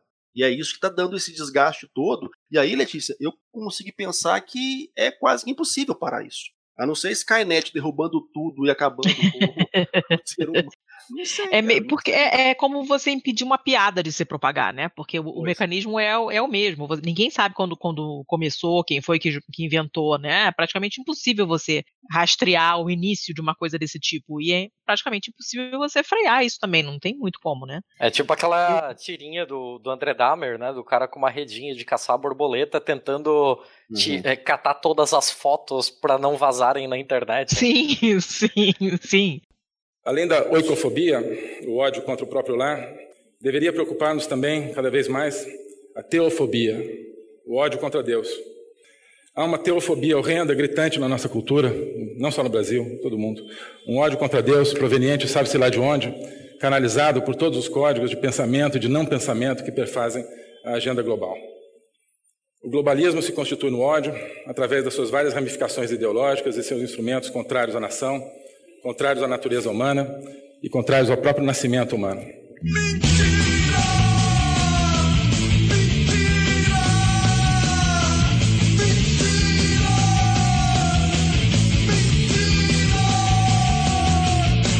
E aí você está falando dessa coisa de atacar de, todas, de várias frentes diferentes, em várias plataformas diferentes. Estou pensando aqui que você multiplicar esse, a, as fontes de onde a informação chegam para você acaba fazendo com que aumente a probabilidade de você receber alguma coisa dessa de alguém que você confia, de alguém em que você confia, desculpa. É, e aí você vai passar a acreditar, né? Porque, tipo, você pode receber é, uma coisa de uma pessoa que você mal conhece. Aí você recebe a mesma coisa de uma pessoa que você sabe que é uma burra pra caramba. Mas aí você recebe em algum momento de alguma pessoa com quem você costuma conversar, que te parece ser uma pessoa razoável, né? E aí você fala, poxa, se eu ouvi isso de um monte de gente, achei que era mentira, mas se fulano tá passando, deve ser verdade, não é possível, né? É, Aristóteles E- e- falava que quem legitima o discurso é o discursante. Sim, sim. Meu, é, É, é- ainda- é super apavorante essa merda. Ainda sobre essa, essa questão do, de, de usar vários, várias formas de comunicação diferentes, com diferentes linguagens, com diferentes tal, inclusive com diferentes narrativas. Eu não vou muito longe agora no, no, no, caso do nosso querido amigo Queiroz, que não sabe nem em que, em que hospital fica, sendo o mais conhecido do país, mas no caso dele aconteceu um negócio bem interessante, que quando rolou a treta toda do Queiroz, aquele silêncio maravilhoso. Quando apareceu a entrevista dele para SBT, todo mundo veio com o negócio de, ah, então tá explicado, o cara vende carro, o cara tem os trambiques dele por fora, tal. Quando a história dele começou a ficar muito estranha por investigações posteriores, apareceu uma segunda história de que o Flávio Bolsonaro é dono de duas lojas da Copenhagen. Então ele pega muito dinheiro vivo na mão e por isso ele precisa depositar isso no banco. Então por isso tantos depósitos, tal. E aí, de repente, o pessoal vai lá, descobre quais são as lojas, e a loja fica na casa do caralho, e os depósitos sempre são no caixa eletrônico da Câmara. Aí, opa, por que será que ele manda as empregadas dele pegarem três ônibus para ir depositar o dinheiro, né? Se tem um banco Itaú dentro do shopping. Mas aí começa a aparecer toda aquela história de não, não é bem isso. Tem aquele imóvel que eu comprei, que eu vendi, que eu fiz isso, que eu fiz aquilo. Então, é, vai criando uma rede de desinformação também em narrativas diferentes que cada uma tenta cobertar um pedacinho daquela mentira. Uma ah, é, eu tô eu tô pensando muito rápido ao mesmo tempo que falo as coisas vão vão bagunçando todo. Fechando uma parte aqui e indo para um outro lado até para reinserir o Sandro na conversa. O Sandro tá muito quieto. Nada, é... nada, tô acordado aqui ainda, gente. Tô aqui planejando café com Kremlin depois de tanta cobrança. Ah. Mas eu queria, na verdade, responder rapidinho aquele que você falou de claro, como por favor. combater, controlar isso. Na verdade, é, eu também sou, bem, eu sou um pessimista por natureza, infelizmente, e acho que no início dessa, dessa onda é, as pessoas, eles tiveram as ideias, algumas pessoas tiveram a ideia de fazer agências de checagem, né? Ah, tá tendo, tá rolando notícia é, mentirosa, é, então vamos checar isso e colocar aí a verdade, fazer o tal do fact check, né?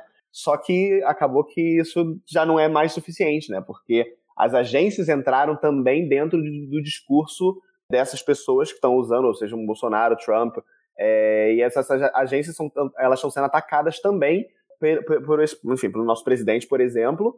Trump também disse que, que, que as agências de checagem são também controladas pela grande mídia, e no final das contas entra tudo no mesmo discurso, ou seja, funcionou talvez bem no iníciozinho e depois depois não teve mais, quer dizer, não, não, vou dizer que não teve mais utilidade, é super importante, é, acho que tem que continuar, claro, mas é verdade que provavelmente isso não chega do, do outro lado, né, da, do, do, das pessoas que decidiram ou estão aí predispostas já a comprar ou a serem atingidas por essa, por essa mangueira. Agora, eu não sei se é factível, se é possível que é, as, as empresas, né, WhatsApp, Facebook, é, sejam responsabilizadas por isso, né? Porque isso tem uma discussão grande é, se essas empresas podem ser responsabilizadas por toda essa informação que está sendo divulgada e por toda essa desinformação. Talvez seja um caminho, não sei quão factível é, isso é também, não sei se alguém aí já pensou ou tem mais informação a respeito, mas eu não consigo pensar em outra maneira senão realmente um controle é, maior disso. Só que aí vira, é, também pode virar contra o feiticeiro, porque as pessoas chamam isso de censura. É, tipo, censurar a mentira. Hum, é, mas, mas é o que está sendo falado agora, inclusive teve WhatsApp, né, que você não vai poder é, compartilhar, não lembro o número, mas é, você pode cinco compartilhar agora. cinco é, agora, cinco, né? É pouco, é. E, e o, o Bolso Kids lá chiou também. É, mas, claro, a ideia é combater é, mentiras falsas. Se você compartilhando, tem muita vontade de compartilhar né, uma mentira, uma, uma, notícia verdadeira, você vai, você manda de novo e, gasta seu dedinho ali. Mas é, por que alguém seria contra isso? Se é tipo para fazer é, rede, para mandar para lista para todos os amigos? Mas eu acho que talvez seja um caminho de, de colocar, trazer essas, essas empresas para responsabilidade. Mas é uma coisa nova ainda, né? A gente não sabe ainda como lidar com essa, com o tamanho da importância é, das redes sociais hoje. É, eu, eu só vou complementar uma coisinha, só para não perder, desculpa, Marinho. Não, tô na mas, próxima. Mas só para não perder isso, ao mesmo tempo que o WhatsApp agora, por uma série de recomendações e tal, e até para não tomar um bom num processinho, resolve fazer esse esquema de encaminhamento de mensagens para cinco contatos e fim, Uhum. Na outra ponta, nós temos o nosso amiguinho Telegram, que eu tô bem puto com o senhor Telegram por saber dessa notícia, a gente vai colocar na pauta depois, de que ele se aproveitou disso, ele considerou isso uma fraqueza do WhatsApp, e foi lá e resolveu comunicar que a próxima atualização dele vai permitir grupos de até 200 mil pessoas. Ui. Cara, eu não, eu não. Cara, eu fiquei muito puta com essa notícia também. A pessoa tava Cara. comentando agora no grupo, eu falei, cara, não, não, não, não, não, não, não, só não.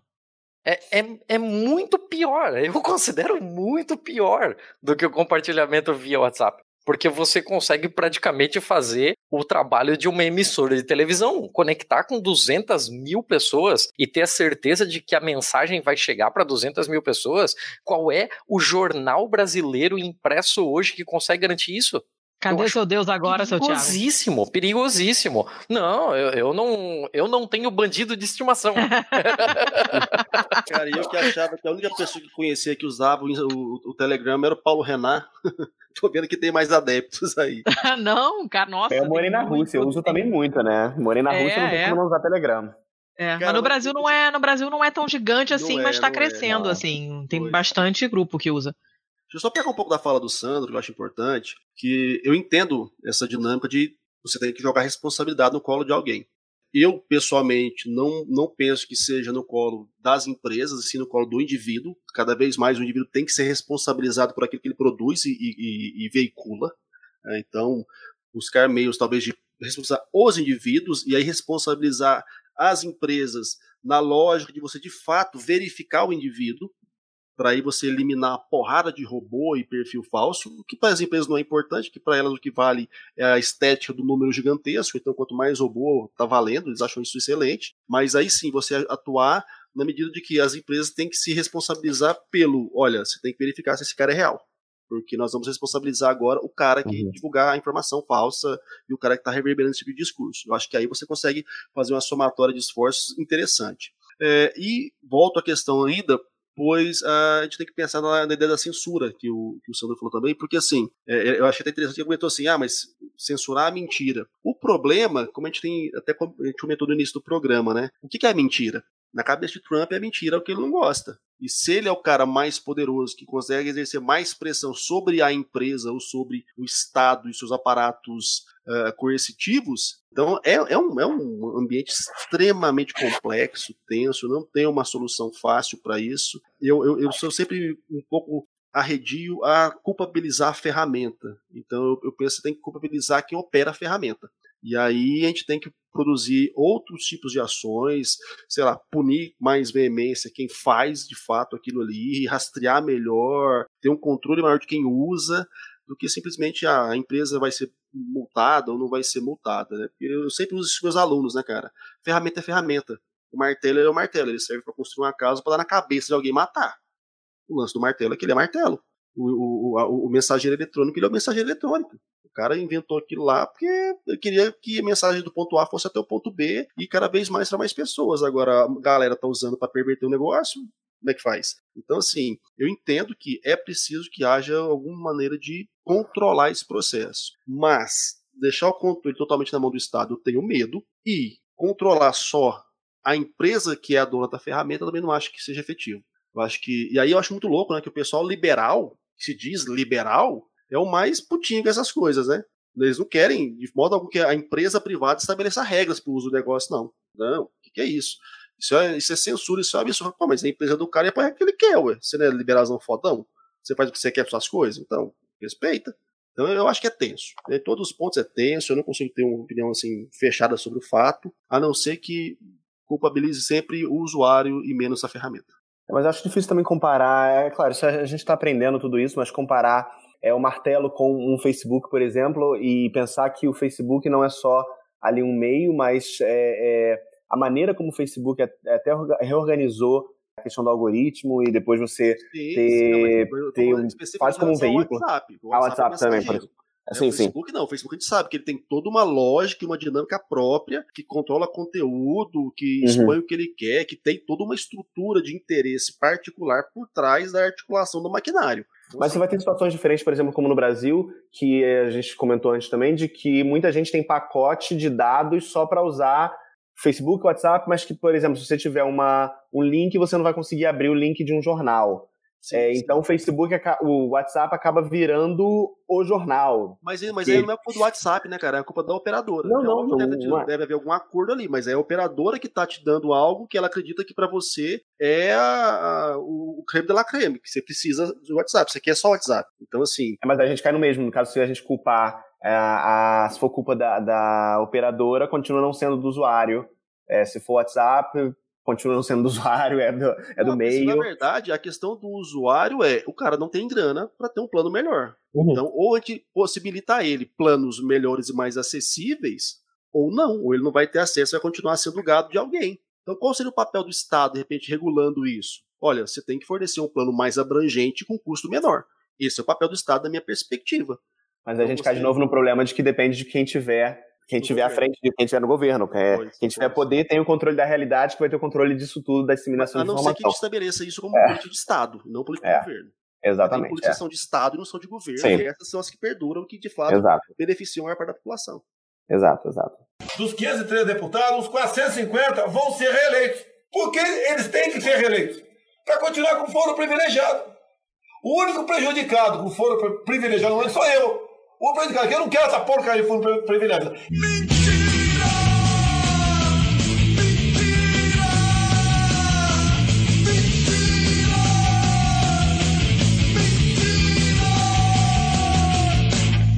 Ô, Sandro, ah, eu gostaria de puxar aqui um- uma, uma parte que eu sempre vi o firehosing como uma forma também de manter sempre o seu lado da conversa em evidência. É um jeito de você controlar a retórica de uma forma de que tudo esteja girando em volta de você.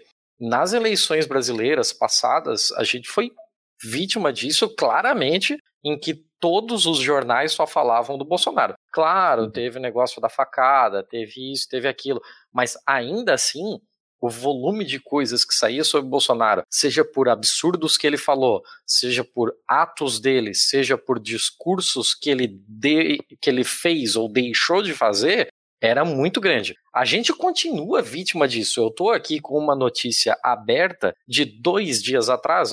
Lembrando que a gente está gravando aqui no dia 23 de janeiro. O Bolsonaro está em Davos ainda. Uhum. É, há dois dias atrás ele foi para Davos. E aí a menina Folha de São Paulo, muito bela, resolve fazer uma matéria com a chamada Tudo bem, diz Bolsonaro em resposta à brincadeira de queda de avião. Vai tomar no cu, Folha! Cara, isso é deixar ele controlar a narrativa de um jeito ridículo, de um jeito absurdo. Esta porra não constrói em nada na política dele. Essa porra não informa o seu leitor sobre caralho nenhum. Por que diabos a imprensa continua fazendo esse tipo de coisa e não sendo a- aquele meio que a gente espera se informar sobre o que realmente importa? Isso é uma armadilha ou isso é um plano? Ih, tô sem conexão, gente, não posso responder. Deixa sair. Nossa, essa é a pergunta do milhão, né? Nossa, é... é difícil porque eu acho que, primeiro, a gente tinha que ter já é, avançado na lei de meios no, no Brasil e isso não aconteceu durante o governo do PT e agora a gente está sofrendo por conta disso também, uma regularização que depois foi chamada de, de censura também, mas se, se isso tivesse sido discutido começado a ser discutido e depois amplamente discutido na sociedade, eu acho que a gente poderia ter avançado bastante nisso.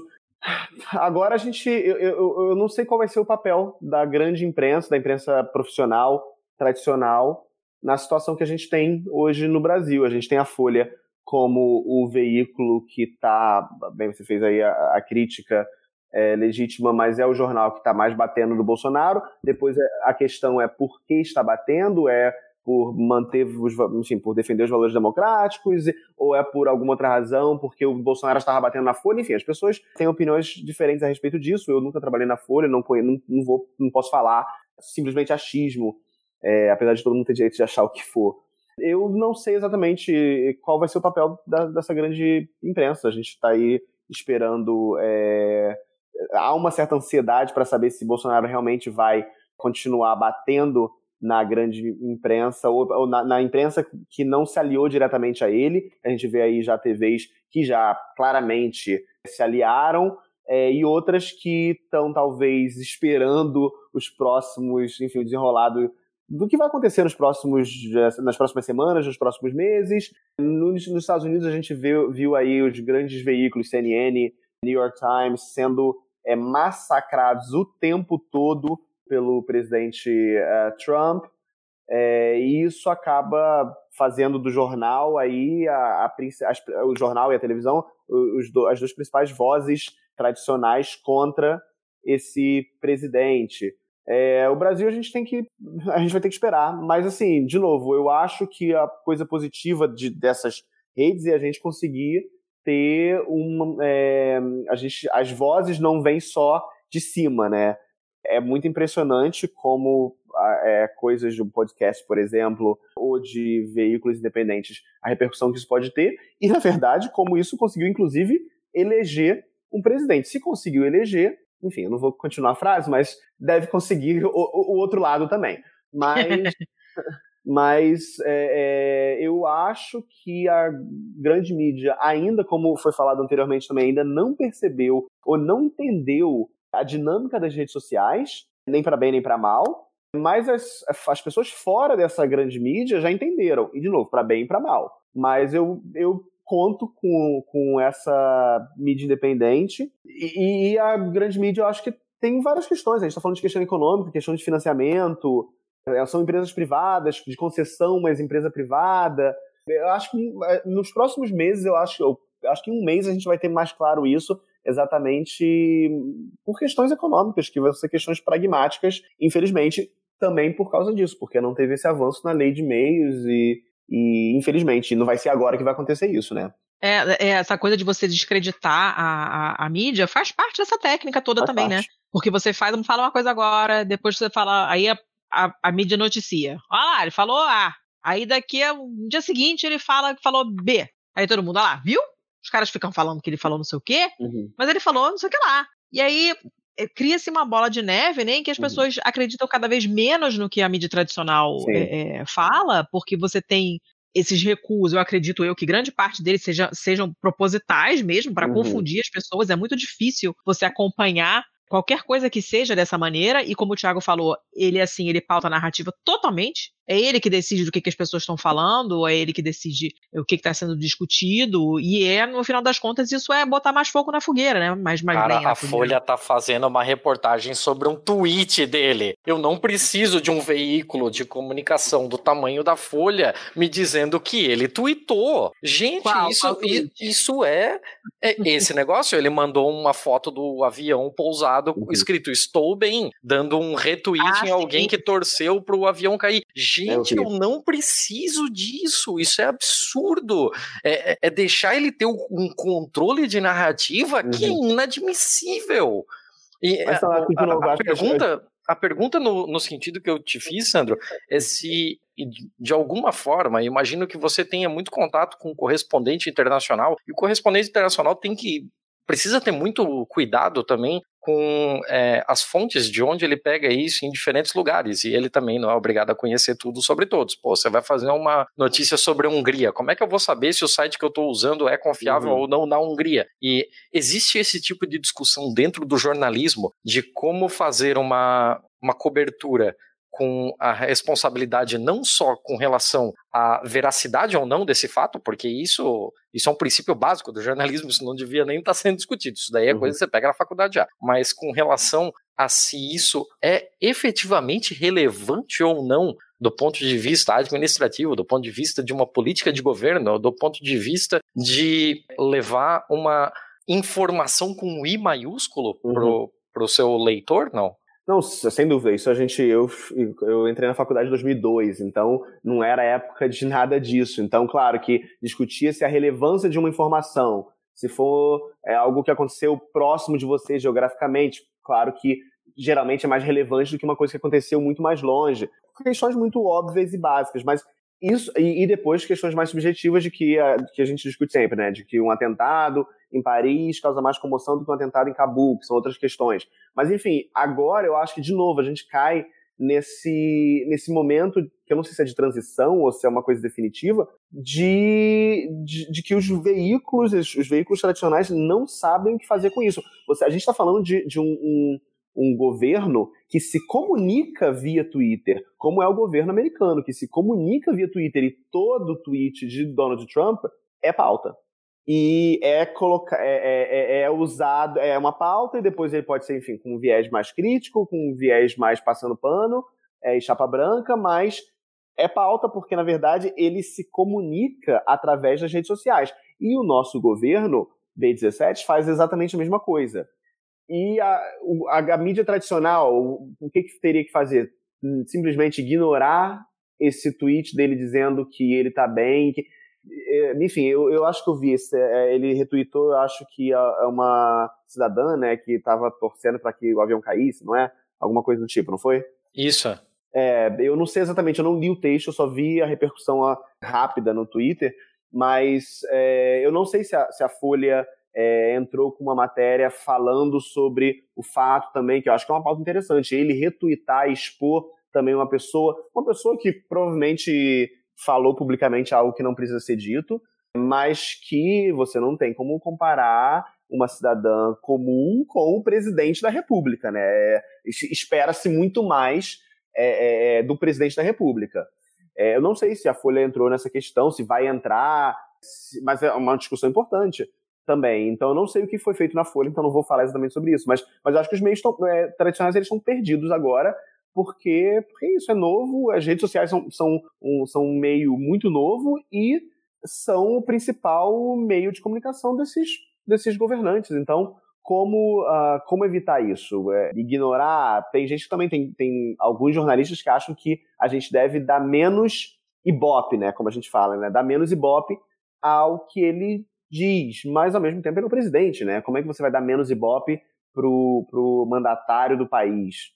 É, a gente está numa sinuca e acho que está todo mundo tentando pensar o que, que dá para como combater isso também. A gente falou aí, a agência de checagem, será que o WhatsApp tem que ser responsabilizado? É, além de toda a responsabilidade social do próprio jornalismo, do jornalista e do veículo. É, é um momento interessante também, e bonito até, eu acho. Eu sou meio, é, é, enfim, é, Joselito aqui com o jornalismo, mas pensando que talvez seja um momento bonito da gente repensar é, qual é o papel do jornalista. O jornalista desce do pedestal, porque agora todo mundo pode ser meio jornalista.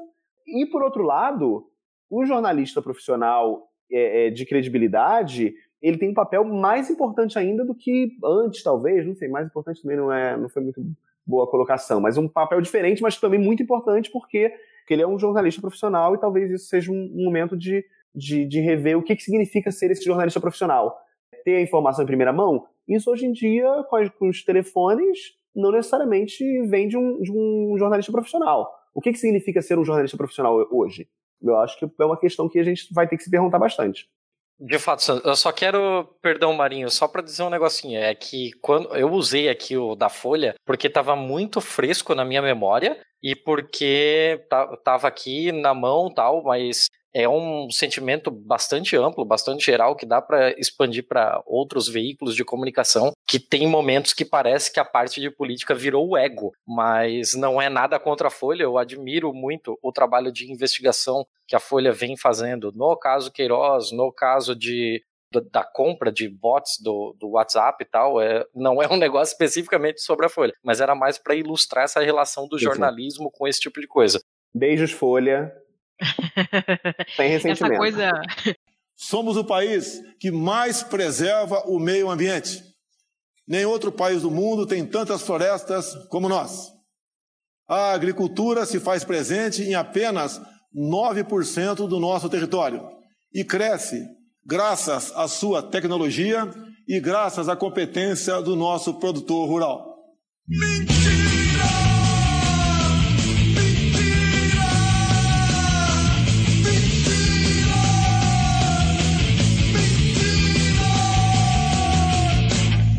Essa coisa que o, que, o, que o Sandro falou, né? Que sim, você como é que você vai deixar de noticiar o que, que o presidente fala e tal, né? E, e afinal, até um certo ponto é, é isso mesmo. E eu tô lembrando de uma coisa que o Ivan falou no Anticast, é, eu acho que foi o último, Marinho, que você estava também, né? E que ele, ele tinha tweetado, e eu me lembro quando ele tweetou isso, que a pessoa estava falando de cortina de fumaça, que é uma coisa do Firehosing também. Você, você chama atenção para coisas idiotas e você faz passar outras coisas mais sérias por trás, né? Hum. Só que o tweet do Ivan, não me lembro exatamente o que, que ele falou, mas o teor era tipo, tá, tudo bem, só que eles estão massacrando a gente um, um, monte de coisas que são todas muito ruins. Então você, sabe, o que, que, que, que você faz? Porque você fingir que isso aqui não é importante ou não dar importância a isso porque tem uma coisa maior por trás, mas essa coisa aqui é grande também. Como que você uhum. faz, né? Porque é como se você está sendo atacado por uma nuvem é, de mosquitos, todos horrorosos, e você não sabe pra, por que lado você começar a se defender, né? Que seria um, um fire hosing spray. né? Você muda a configuração da mangueira. E o negócio está vindo de todos os lados, né? Não está vindo com, com necessariamente com força, mas é, é, é, é, um ataque de tantos lados diferentes que você não consegue priorizar, né? Não adianta você falar, ah, não, porque o negócio do azul e do rosa é, é cortina de fumaça. Ah, não é bem assim. Porque que a gente sabe mim não é. aquilo... é. Não, eu também acho que não é, não é mesmo. Isso tem toda uma, uma, uma essa maluquice deles, essa obsessão anal ridícula com, com essa coisa de ideologia de gênero e, e, e, só falam disso como se o cu dos outros fosse dissesse respeito ao, ao que terceiras pessoas né, pensam, acreditam, né? Deixa as pessoas, que inferno. E a gente sabe que isso tem resultados muito concretos na vida de uma parcela da população significativa e não só da população LGBT, ou no caso de trans, que foi, acredito, o, o alvo maior desse ataque, né, desse, dessa fala estúpida dessa cretina, né, mas as mulheres também, porque a gente acaba entrando nessa coisa dessa conformação do papel da mulherzinha fofinha, de rosa, que faz parte, é um instrumento de opressão pra gente também. Então o pessoal fica, ah, mas é cortina de fumaça? É, não. Não necessariamente tudo vai ser cortina de fumaça. A gente tem que ter muito cuidado na hora que for também é, fazer essa triagem na nossa cabeça do que cobrir, do que não cobrir, porque às vezes parece que é uma coisa inócua e não é. E você tratar como se fosse inócuo vai dar merda. Só que a gente está uhum. recebendo isso de muitas direções diferentes. Estão vindo muitas mangueiradas na cara, na fuça, nas costas, na batata da perna, no estômago, no ouvido. Como é que você se defende de tanta coisa assim, né? E aí eu, eu, eu queria lembrar, achar o tweet do Ivan. Eu não me lembro exatamente o que, que ele falou, mas eu tenho a impressão, Marinho, que foi o episódio que você estava no episódio. Eu tava em Roma no ônibus, hum. ouvindo e eu, ah, isso, Ivan, assim, falando no ônibus. É isso, até voltei para ouvir de novo, mas já esqueci exatamente o que, que ele falou, porque, né, sou dessas. E assim, eu acho que também às vezes a gente tem que fazer um, uma certa pausa, entender que nós não somos a audiência de toda a publicação e de toda, todo veículo de imprensa, né? Uh, e por mais que a gente seja também parte da audiência do, do veículo, é, nós não somos de toda a matéria. E aí eu trouxe aqui dois conceitos que eu acho que vale a pena de falar, é, porque acaba que está um, bastante envolvido com o contexto do, do programa, que é a ideia de mediatização e a ideia de infotainment. A, a ideia da mediatização eu acho importante porque ela, ela, traz com clareza, né, o Jasper Strongbach, foi a partir dele que eu conheci esse conceito, quando eu estava em Portugal ainda, que é essa lógica de que uh, os veículos de imprensa eles não são atores passivos do processo. Né? Estão ali com seus interesses. Eu não estou falando do jornalista específico A ou B, mas dos veículos, das indústrias, do maquinário por trás ali da, do ponta de lança que é o, o jornalista.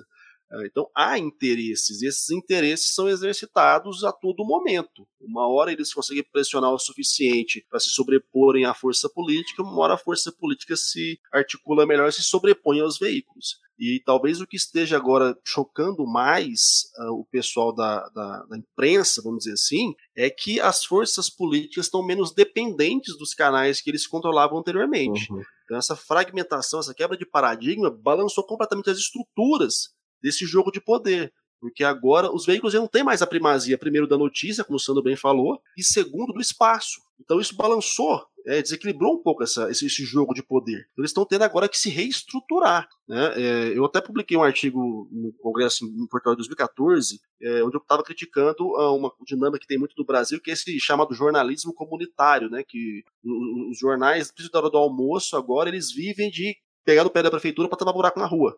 E o artigo se chama Um Cidadão para Chamar de Meu, que é essa ideia da mídia se colocar mais importante que os atores políticos e que eles são os capazes de resolver os problemas da situação, e não a força política. Então o cara, ao invés de ir reclamar com o cara que ele elegeu, ele vai no apresentador da, do jornal e pede para o cara reclamar no lugar dele. Então é, é uma dinâmica que você subverte o processo político né, da, da sociedade. Mas bom, pegando por esse lado, entender que às vezes o veículo ele vai ter que se flexibilizar perante a força política, é entender que ele precisa sobreviver também. Né? No Brasil, agora, a gente está tendo alguns veículos, e os mais alternativos estão conseguindo alcançar o nível de patrocínio público que dá a eles alguma possibilidade de vida. Mas até então não era comum no Brasil. A mídia brasileira dependia, na sua maior parte, e sempre foi assim, de mídia governamental. Então, eu até entendo um veículo do porte da Folha, do Estadão, de qualquer outro, ter que, né, dançar de vez em quando ali, porque se partir pra porrada com algum governo ser mais forte que eles, eles vão ter problemas. A gente sabe disso. Então não adianta bancar o Vestal em alguns momentos, porque, cara, você tem que pensar plenamente na vida do seu negócio. Eu, eu vejo dessa forma. Então, essa relação mediatizada, ela tem que ser pensada de uma maneira mais pragmática há jogos de interesses, não existe isenção de lado nenhum, e muitas vezes você vai gostar ou não vai gostar da postura de certos veículos, de certos atores políticos, porque o, o embate de forças ali é muito grande. O, o Castells fala isso, né? Fala que a comunicação é o espaço de poder é criado, então é o jogo de poder o tempo todo. E essa ideia do tweet do Bolsonaro, que a Folha parará, é, me vem também nesse outro conceito do infotainment, que é uma dinâmica que a gente tem percebido que o jornalismo está tendo que se adaptar. E aí é aquela velha loja, quem vem primeiro o ovo ou a galinha, né? Não dá para, por exemplo, eu não sei te apontar eles estão tendo que adotar essa perspectiva da informação misturada com entretenimento, né, que esse encantamento, que essa pirotecnia às vezes, com coisas que não têm menor sentido e que só são interessantes para quem é adorador do fulano do Beltrano, mas dentro de um contexto de outras informações que são de fato interessantes para a maior parte da população, ou pelo menos para a gente que é um pouco mais crítico, porque a grande audiência que ainda existe, pensando que ela já foi fragmentada, mas que ainda há alguns clusters maiores, gosta e consome melhor isso ou não? Porque eu não acho que é da cabeça do cara simplesmente assim, ah, eu tô sem pauta aqui, vou meter um, comentário sobre o tweet do Bolsonaro. Eu acho que o cara fez isso. Ele deve ter percepção de que, porra, vai ter alguém que vai ler essa miséria e vai achar massa, vai achar importante, uhum. ou de alguma forma isso vai reverberar e vai me trazer mais atenção de grupos sociais, nem que seja me criticar igual o Thiago fez. Porque Sim. eu não consigo conceber que numa estrutura jornalística do porte de Folha, Estadão ou qualquer outro, esse tipo de coisa aconteça assim, fugazmente, sabe? Sem uma, uma lógica pensada por trás. Às vezes pode até ser, o cara tá com preguiça de buscar uma pauta, de travar, pegar uma matéria mais bacana, joga qualquer coisa lá. Mas eu penso que há um pouco disso também, né? Que a população, de um modo geral, talvez por ter sido apartada por muito tempo do processo educativo, que desse a ela um, um, um, crivo mais crítico, uma capacidade de análise, consumiu muito entretenimento vazio, e agora uma maneira de você consumir um pouco de jornalismo é que esse jornalismo também se travista, de repente, de um pouco de entretenimento. Não sei. Eu estou cuspindo ideias aqui, Carmelo. São teorias em cima de teorias, né? Tem que ver o que faz sentido e o que não faz. Mas eu vejo muito por esse ponto também. E, Thiago, antes que eu me esqueça, uma pergunta. Por acaso é você que faz o Dr. Pimpolho? Olha, cara. É muito igual ao Dr. Pimpolho, velho. Cara, não, não, não seria nenhuma surpresa. Eu tô ficando careca, dá pra chegar lá ainda. Nossa, velho, eu fico muito puto com esse tipo de coisa. É, realmente, faz sentido o que você falou, pode, pode ter alguma coisa assim, eu só acho muito triste que seja. Se for isso, eu fico muito triste, porque, cara, tratar a política como a parte do ego é, é, é foda. Você quer ficar triste? Pega a lista dos livros mais vendidos. Aí você vai entender o que é tristeza na vida do professor, entendeu? É, faz parte, cara. Faz parte. Infelizmente, a gente, a gente convive com essa realidade, sabe? É uma distopia tão louca que não adianta de querer lutar contra tudo, porque não vai. Né? Se salvar uma ou outra alma, tá mais que bom, bicho. Não vai mudar. O sistema é muito maior que a gente. É muito pequeno em relação a isso. E se a gente for pensar, é uma merda se perceber que não vai mudar. E aí o, o, o Sandro falou que ele é otimista, eu tava já no niilismo nível hard, nível hard assim, sabe? Aí o Benjamin nasceu, eu tive que atenuar um pouquinho, eu tô, tô mais soft agora. Mas, cara, é um, é um, é um caminho que eu não vejo muito retorno.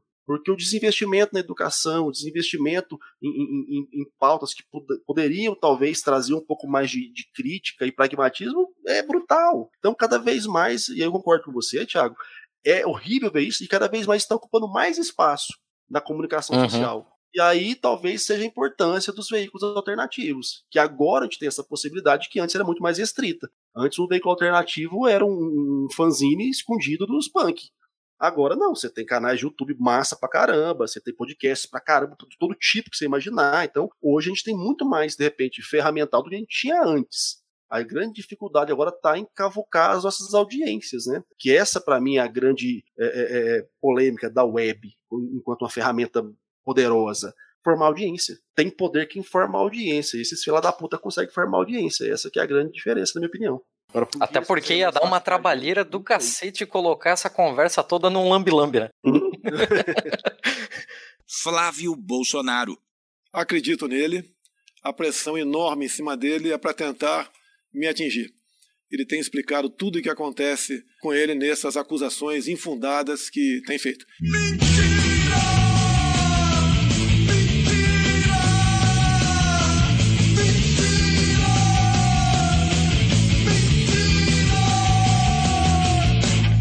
Gente, é, nós temos duas pessoas aqui num fuso horário bem complicado. Eu imagino que o Marinho tá louco pra ir lá dar um beijo no seu filho. Vamos encaminhando pro final. O pessoal. Ah, eu preciso fazer isso antes. O pessoal do Twitter anda tirando palha da gente, porque a gente fala, ah, nós, estamos nos encaminhando pro final. Vai ver, tem uma hora e quinze de episódio ainda pela frente.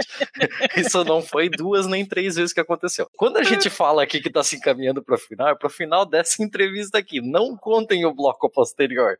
Porque senão fica sacanagem pra gente, pô. Mas. Não, tem, o- tem o pessoal fala de sacanagem, não é possível, porque todo mundo sabe que tem o bom, o mal e o feio depois que a gente grava mais próximo da data da publicação do episódio, para as notícias ficarem fresquinhas, né? Então, quando a gente fala realmente estamos nos encaminhando para o fim, é o fim do bloco principal com os, com, com os convidados. É. Mas também já aconteceu, seu Thiago, da gente falar estamos nos encaminhando para o final e continuar conversando com os convidados. Foi Já uma vez só. Foi, Ah, mas, mas eu acho que o pessoal acha que criou precedente. Tá, desculpa, gente. Às vezes a gente se empolga. Mas é, hoje eu acho que a gente não vai se empolgar. A gente tem pessoas em. em- o, o Sandro e a Letícia. coma. é, a Letícia tá quase caindo com a cabeça no teclado lá.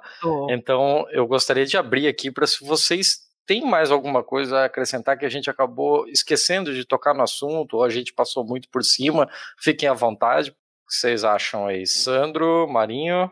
Cara, eu acho que a gente abordou bem a questão. Se o tópico era falar sobre o Firehose, acho que a gente conseguiu abordar bem o tema. Ah, de fato, é uma estratégia que ela está sendo utilizada e vai continuar sendo utilizada. Eu não vejo isso arrefecer. Ah, uma coisa que a gente falou até no, no República Cast recentemente: a gente tem eleição agora 2020. E aí, pensar quais serão as plataformas que vão estar bombando na- no ano, a gente ainda não consegue prever, porque cada hora muda alguma, algum- alguma regra de alguma de- dessas plataformas. De repente, em 2020, vocês vão conseguir emplacar o Telegram, né? vai saber. Agora, fundamentalmente, as estratégias, eu percebo que elas vão continuar se consolidando nessa dinâmica.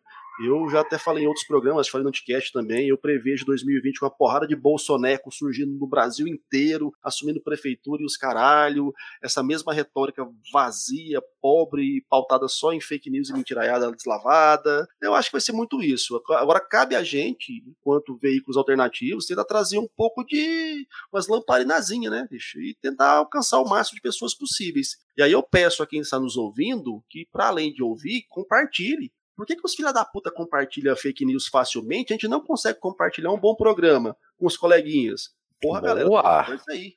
Boa, muito boa. É, Marinho, agora que você puxou, é, ó, vai começar aquele negócio todo da gente falar que vai acabar e não acabar.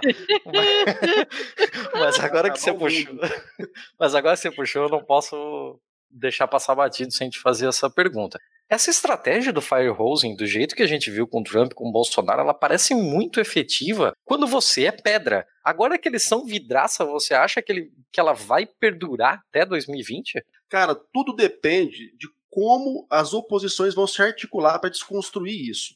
Porque esses caras eles foram eleitos em cima de bases consolidadas, que são bases mesmo fiéis ali. Eu não digo que todo mundo que votou no Bolsonaro é bolsonarista. Quando você está num ambiente plebiscitário, é o sim e o não. Eu não gosto desse cara, mas eu gosto menos ainda do outro, então a opção que eu tenho é esse cara. E aí o se omitir também dá na mesma, que você acaba ajudando o cara a se eleger. Né? Então, assim, por mais que você tenha uma, uma, falta de engajamento muito maior do que o que de fato está engajado no processo de comunicação do Bolsonaro e também é com o Trump, esses que estão engajados, eles são bastante consolidados. E esse processo de, de consolidação ele tem sido feito de longo prazo. Então eu não acredito que vai dar para é, é, demover a maior parte deles daqui até o ano que vem. Então, assim, vai depender de como as oposições, as outras forças políticas vão começar a desconstruir aqueles que são menos fiéis e atrair esses caras para algum lugar. Porque eles precisam ser atraídos para algum lugar. Isso é fato. Uhum. Agora, quem está capitalizando nesse cenário? Eu não vejo ninguém. A pessoa que mais está capitalizando nesse cenário é o Morão. E aí eu já falei minhas teses em outros programas, a gente vai ver o Mourão na presidência em definitivo, ainda não tenho dúvida em relação a isso daqui até o final do, do, mandato. Eu só esperava que fosse demorar um pouco mais, mas na toada que vai, eu acho que eles vão dar um senta lá Cláudia no Bolsonaro daqui a pouco, e aí a gente vai ter oficialmente né, um governo militar de raiz mesmo, né, esse Nutelinha desse Bolsonaro. Que isso vai me dê bastante medo, né? Porque se os caras mexerem. Esses dias eu enfrentei uma, uma enxurrada de botes e, e, demônios me atacando. E uma das principais coisas que jogavam para mim era: olha, já passei seu nome pro Doicode e o Camburão vai te buscar de madrugada. Então, assim, foi uma porrada de gente me falando isso. E achar que o Morão vai assumir isso me dá mais medo. Mas então, Thiago, eu penso que eles conseguem manter um nível de articulação e de potência desse Fire Rose. Agora, vai depender se o resto da galera vai deixar isso acontecer e ficar de braços cruzados. E aí é o mais louco, né? Porque assim, ah, ditadura comunista, ameaça do socialismo, os caras não conseguem marcar um truco. Pensa se vão conseguir se articular para combater os caras que estão consolidados ali, falando por um cluster muito bem consolidado, bicho. Esse que é o problema na minha cabeça. É perceber que a gente não consegue buscar outra força política capaz de conversar com quem é um pouco menos radical. E aí, irmão, o tempo tá passando. O tempo tá passando. Estamos em fevereiro já. Eleição 2020. E aí?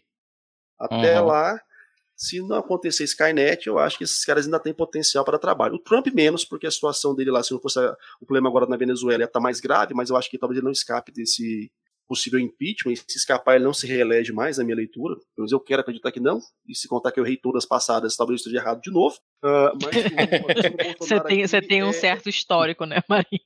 É, eu tenho, eu tenho, eu gosto disso, eu me orgulho da minha história de ter errado.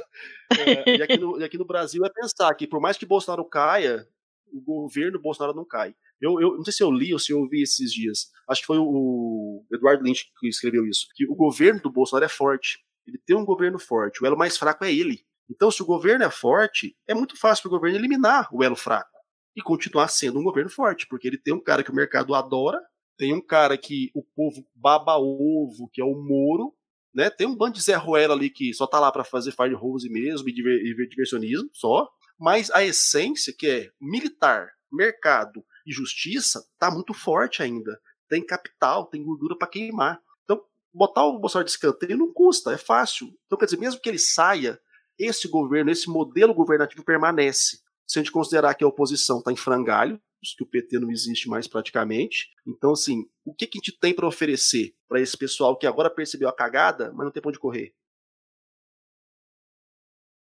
É, realmente, é Cara, complicado. Uma, eu... Não, teve uma pausa dramática agora que eu pensei, caralho, pegaram a faca já. Não, não, na real é porque eu tenho o costume de volta e meia estar tá falando e tá no mudo mesmo. Mas... Foi puta, pausa dramática sinistra essa agora, fica... Não tira não, Thiago, deixa caindo, né? da cadeira. Tudo bem. Não, mas realmente, e eu tô, eu tô contigo nessa, nessa visão bem pessimista do, do rolê aí. Eu, eu abraço essa, essa tua ideia. Eu espero estar errado junto contigo. Ah, Deus abençoe. Essa, pelo menos essa eu tenho que errar com orgulho, né? Sandro, você tem alguma consideração final, alguma coisa que a gente deixou passar? Não, a gente não deixou passar nada. A gente falou de tudo aqui. Eu acho que a gente vai ser contratado, inclusive, por alguma agência em breve. Mas, não, na, eu, eu confesso que eu, eu, esperava que depois da, da vitória do, do B17, é, ele, enfim, as trapalhadas fossem ser tão grandes que ele não fosse conseguir manter esse ritmo de mangueiradas, né? Só que não, né?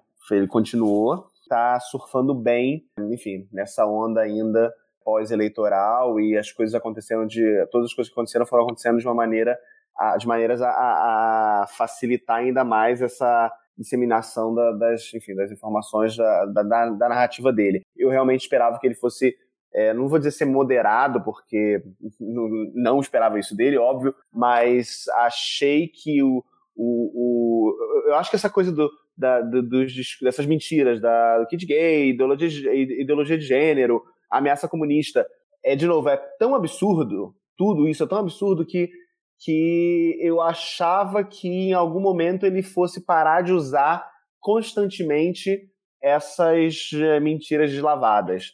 Só que até mesmo em Davos, é, onde não tem espaço para isso, ele falou de novo de viés ideológico algumas vezes. Uhum. Então, pelo jeito, vai ser o, o, modo que ele vai operar mesmo, mesmo depois de já ter vencido. Né? Ele já ganhou. Ele, em tese, não precisaria, mas na verdade precisa porque é, é, a, é a forma de manter. Então, agora, de novo, acho que é pensar como é, combater isso. Também acho que o fato de agora a gente não ter é algo é, unidirecional do fluxo, facilita, enfim, a gente tem que aproveitar a parte positiva disso, e isso significa que, que todo mundo potencialmente é também disseminador de informação, o que é também perigoso, né?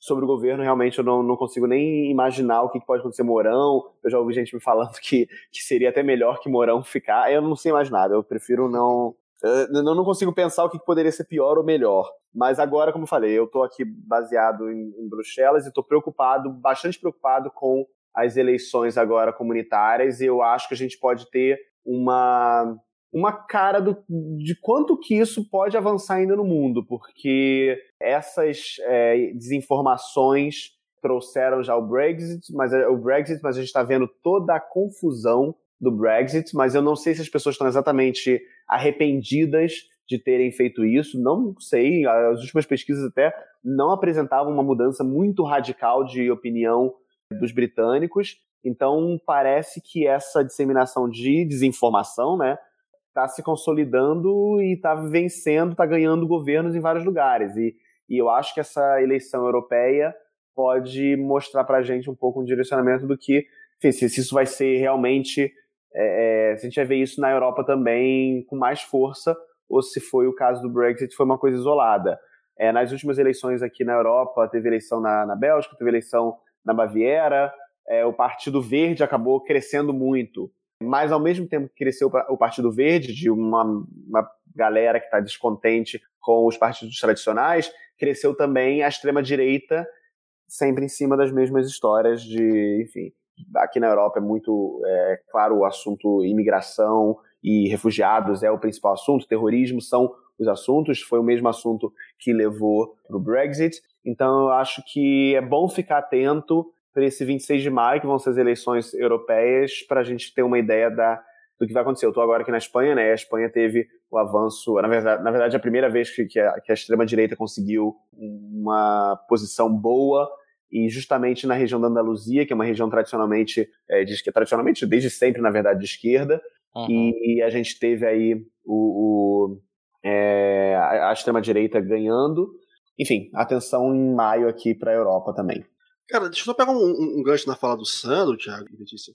Que Manda ver. É, é, justamente essa lógica do. Porque há dois programas no, no República Cast nós falamos sobre é, campanha permanente. Até era a Natália, foi a nossa convidada, então a gente estava sobre campanha permanente. E uhum. a campanha permanente do Bolsonaro está em campo já, tá, é, é, fato. E ele já tem, inclusive, um slogan, né? Que é: se der errado, eles voltam.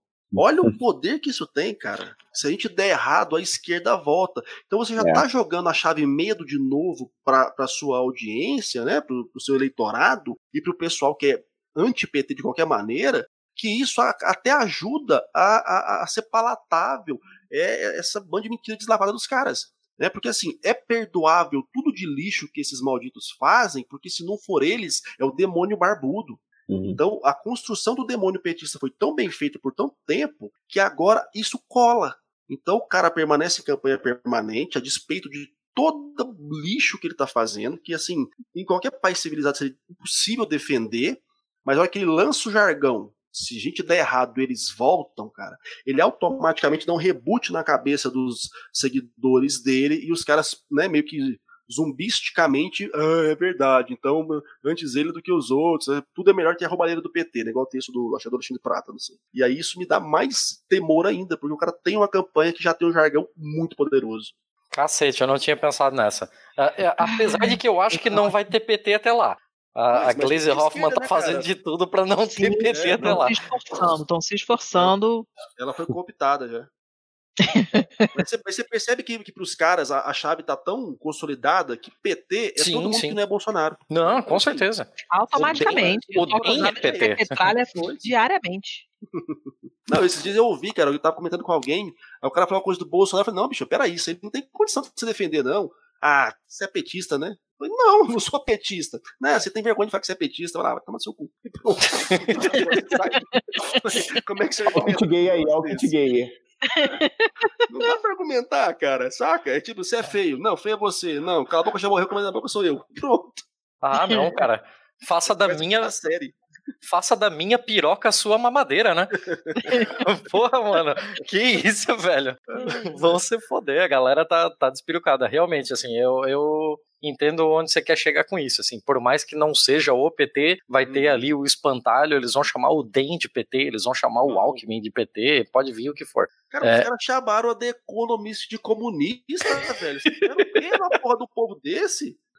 Ué, já teve, já tem, já tem, já, já tá rolando em print, já, já vi em algumas pessoas tweetando isso, como alguém falando que o PSL não é um partido de direita. Não, né?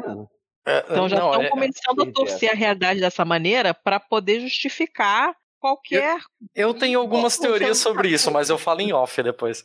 Gente, como a Hum, história do nazismo, né? Que é a, a história que a gente falou que as, as Sim. mentiras nem precisam ser, ser, ser críveis, porque pensar que o nazismo, de repente, e não só no Brasil, né? Pá, se você jogar no Google, assim, nazismo é de direita ou de esquerda, você fica, meu Deus do céu, sério? E não é assim uma pessoa que tá. é, eu não tô, tô, não tô debochando, rindo de uma pessoa que realmente teve a curiosidade, mas é porque a gente sabe de onde está vindo essa curiosidade. Está vindo porque ela ouviu aí eh, repetidas vezes de que o nazismo é uma coisa é, de esquerda. É, e a, por isso ela está buscando ali informação, só que o vai aparecer ali talvez seja o primeiro site, seja alguma coisa comprovando. Não, claro, era uma, uma ideologia de esquerda. É, vai É, ser o e- Infowars, vai ser o Breitbart, vai ser essa porra Cara, toda aí. eu, eu não sei se vocês viram hoje naquele, naquela arroba Bolsominions Arrependidos, e pra mim aí ele chegou realmente num patamar da loucura nível hard. É, eu não sei até que ponto é zoeira também, mas ele colocou um print de uma conversa de, do WhatsApp, onde os caras já estão começando a questionar o Mourão. Se o Mourão não é primo do Duterte, porque ele parece com o Duterte, Meu Deus. comunistas, porque o Mourão não tá defendendo o Bolsonaro. Então tudo faz parte do plano pra tirar o Bolsonaro e a ala comunista do exército assumir o poder. Olha que, que, que é isso, velho. E eu não É dá pra sentar que, que deve ter uma chorar. ala dos caras que pensem isso, não. O pior, o pior é isso. Cacete, que maravilhoso, cara. cara, eu, eu vou fechar a pauta por aqui, pra, porque é- Vamos absorver essa informação. daqui pra frente não vai melhorar. assim. Não, não vai, não vai. Eu acho que agora a gente pode, a gente pode ir pro nosso bloquinho chamado A Balada do Pistoleiro.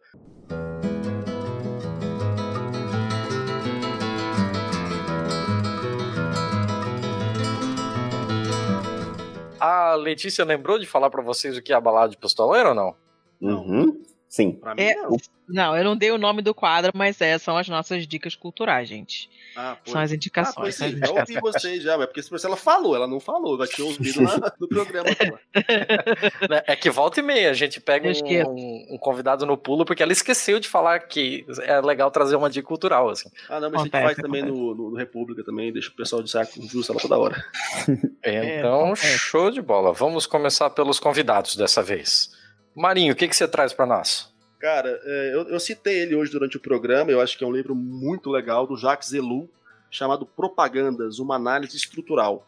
É, eu- eu- eu acho muito bom a gente entender de fato o que é a propaganda, o poder que ela carrega em si e como ela opera de fato para aglutinar grupos, para criar uma verdade fácil de ser, de ser defendida, de ser disseminada. Então, assim, é, no Brasil a gente tem um pouco de confusão ainda sobre publicidade, propaganda, às vezes adotam como tendo o mesmo significado e tal, mas na Europa isso é é bem distanciado uma coisa da outra. Então, esse livro do Elu ele é, ele é muito bom por isso, porque ele trabalha a propaganda mesmo nessa perspectiva da força que ela carrega em si, para mudar contextos, para influenciar em, em- em jogos de poder e traz aí os exemplos né, dos mais aliados, de Stalin a, a Hitler e por aí vai. Então é um livro que vale a pena ser lido. Perfeito. Sandro, o que você traz pra nós? Olha, Lembrando que pode ser de tudo, pode ser livro, filme, eu já trouxe jogo, a Letícia já trouxe receita de legume assado. tá valendo tudo. Pavê de laranja, quem sabe? Com goiaba? É. Eu, eu, eu- bem, a Letícia me falou, na verdade, pediu pra eu, pra eu trazer alguma coisa. Confesso que hoje à tarde eu esqueci. Então eu vou sugerir, na verdade, a última coisa que eu vi no Netflix. A questão, a questão é que eu sou muito atrasado com essas coisas de Netflix. Eu tô, tipo, sou aquele que tá assistindo Blossom ainda. Eu assisti ET a semana passada. Então, é, talvez Porra. minhas dicas sejam coisas. Não, eu já tinha assistido ET, mas quando era muito novo e resolvi assistir de novo, porque Ah, enfim, eu não sou, não sigo série, eu sou meio atrasado com essas coisas. Mas eu vou sugerir uma coisa que talvez muita gente já tenha assistido, mas enfim, foi, o, foi a última coisa, tirando o ET, que eu vi, que foi um documentário City of Joy, que eu acho que tá na Netflix do Brasil, tenho quase certeza, porque eu vi as pessoas comentando, que fala sobre uma espécie de refúgio, um retiro no leste da República Democrática do Congo, onde é, esse, esse, uma espécie de casa que acolhe mulheres que conseguiram escapar da violência é, da guerra e das milícias lá na República Democrática do Congo. É um, um documentário muito legal, eu acho que é de 2017, inclusive. Tem, tem 2018, já, eu acabei de 18? ver agora. Ah, ótimo. E... Ó, oh, tá atualizado. Ó, você viu, né? Nem... não tô tão atrasado. Mas, assim, eu é um documentário legal, não é... A gente pensa logo, ah, isso é uma coisa clichê. Não, eu recomendo porque é uma realidade bem diferente para a maioria das pessoas, né? A gente, infelizmente, aí para fazer o meia-culpa da imprensa, cobre pouco ou quase nada de, de África e, e apesar de ser um assunto também de novo negativo, porque infelizmente também esse é outro problema quando a gente fala de África, né? Uma cobertura sempre com um viés muito negativo dos problemas, mas é uma uma, uma parte de esperança e de não só de esperança, mas de, de uma solução ou de tentativa de solução de problemas. Que eu acho que a gente também está precisando um pouco de inspiração para um problema, imagina, tão sério como foi esse no Congo. Então fica aí a dica, City of Joy. Não sei agora, não sei se Leite você viu aí, como é que tem, traduziram tem. no tem como é que traduziram no português é, é cidade da esperança talvez é uma coisa da... assim não quando a esperança não sei o que já, já, já saí da página uh, City é. of Joy aí ele imbecil me mandou para pro, pro, pro, site italiano onde, onde vive a esperança vive a esperança onde Sim. vive a esperança então é a minha dica então para quem tá escutando a gente. Ai, vou botar na minha lista. Gostei. Manda ver, Letícia. Você já tá aí, faladeira?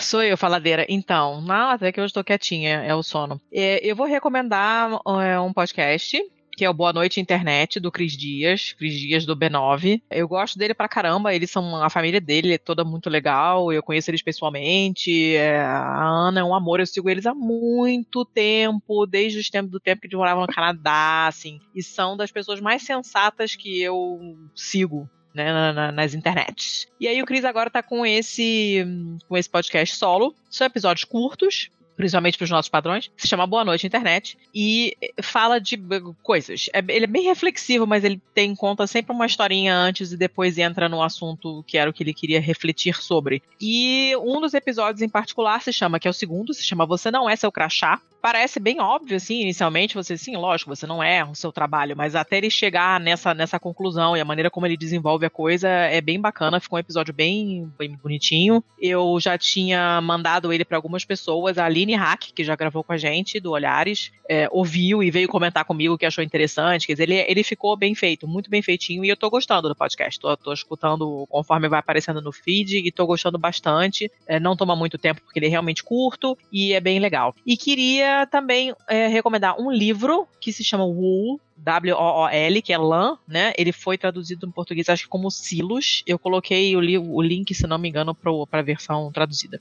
Não, me, não lembro mais. É Silo, Silo, é demora, tá? Pra vocês entenderem que, que, de onde que vem esse silo. E demora mais ainda pra você entender de onde veio essa lã. Demora pra cacete pra você entender de onde vem essa lã, mas não importa. Por acaso, esse livro, quem recomendou, pela primeira, a primeira pessoa que eu vi que recomendou esse livro, por acaso foi o Cris Dias. Acho que por isso que eu lembrei é, de recomendar esse livro. Eu sou a louca da distopia, eu adoro uma distopia. E esse.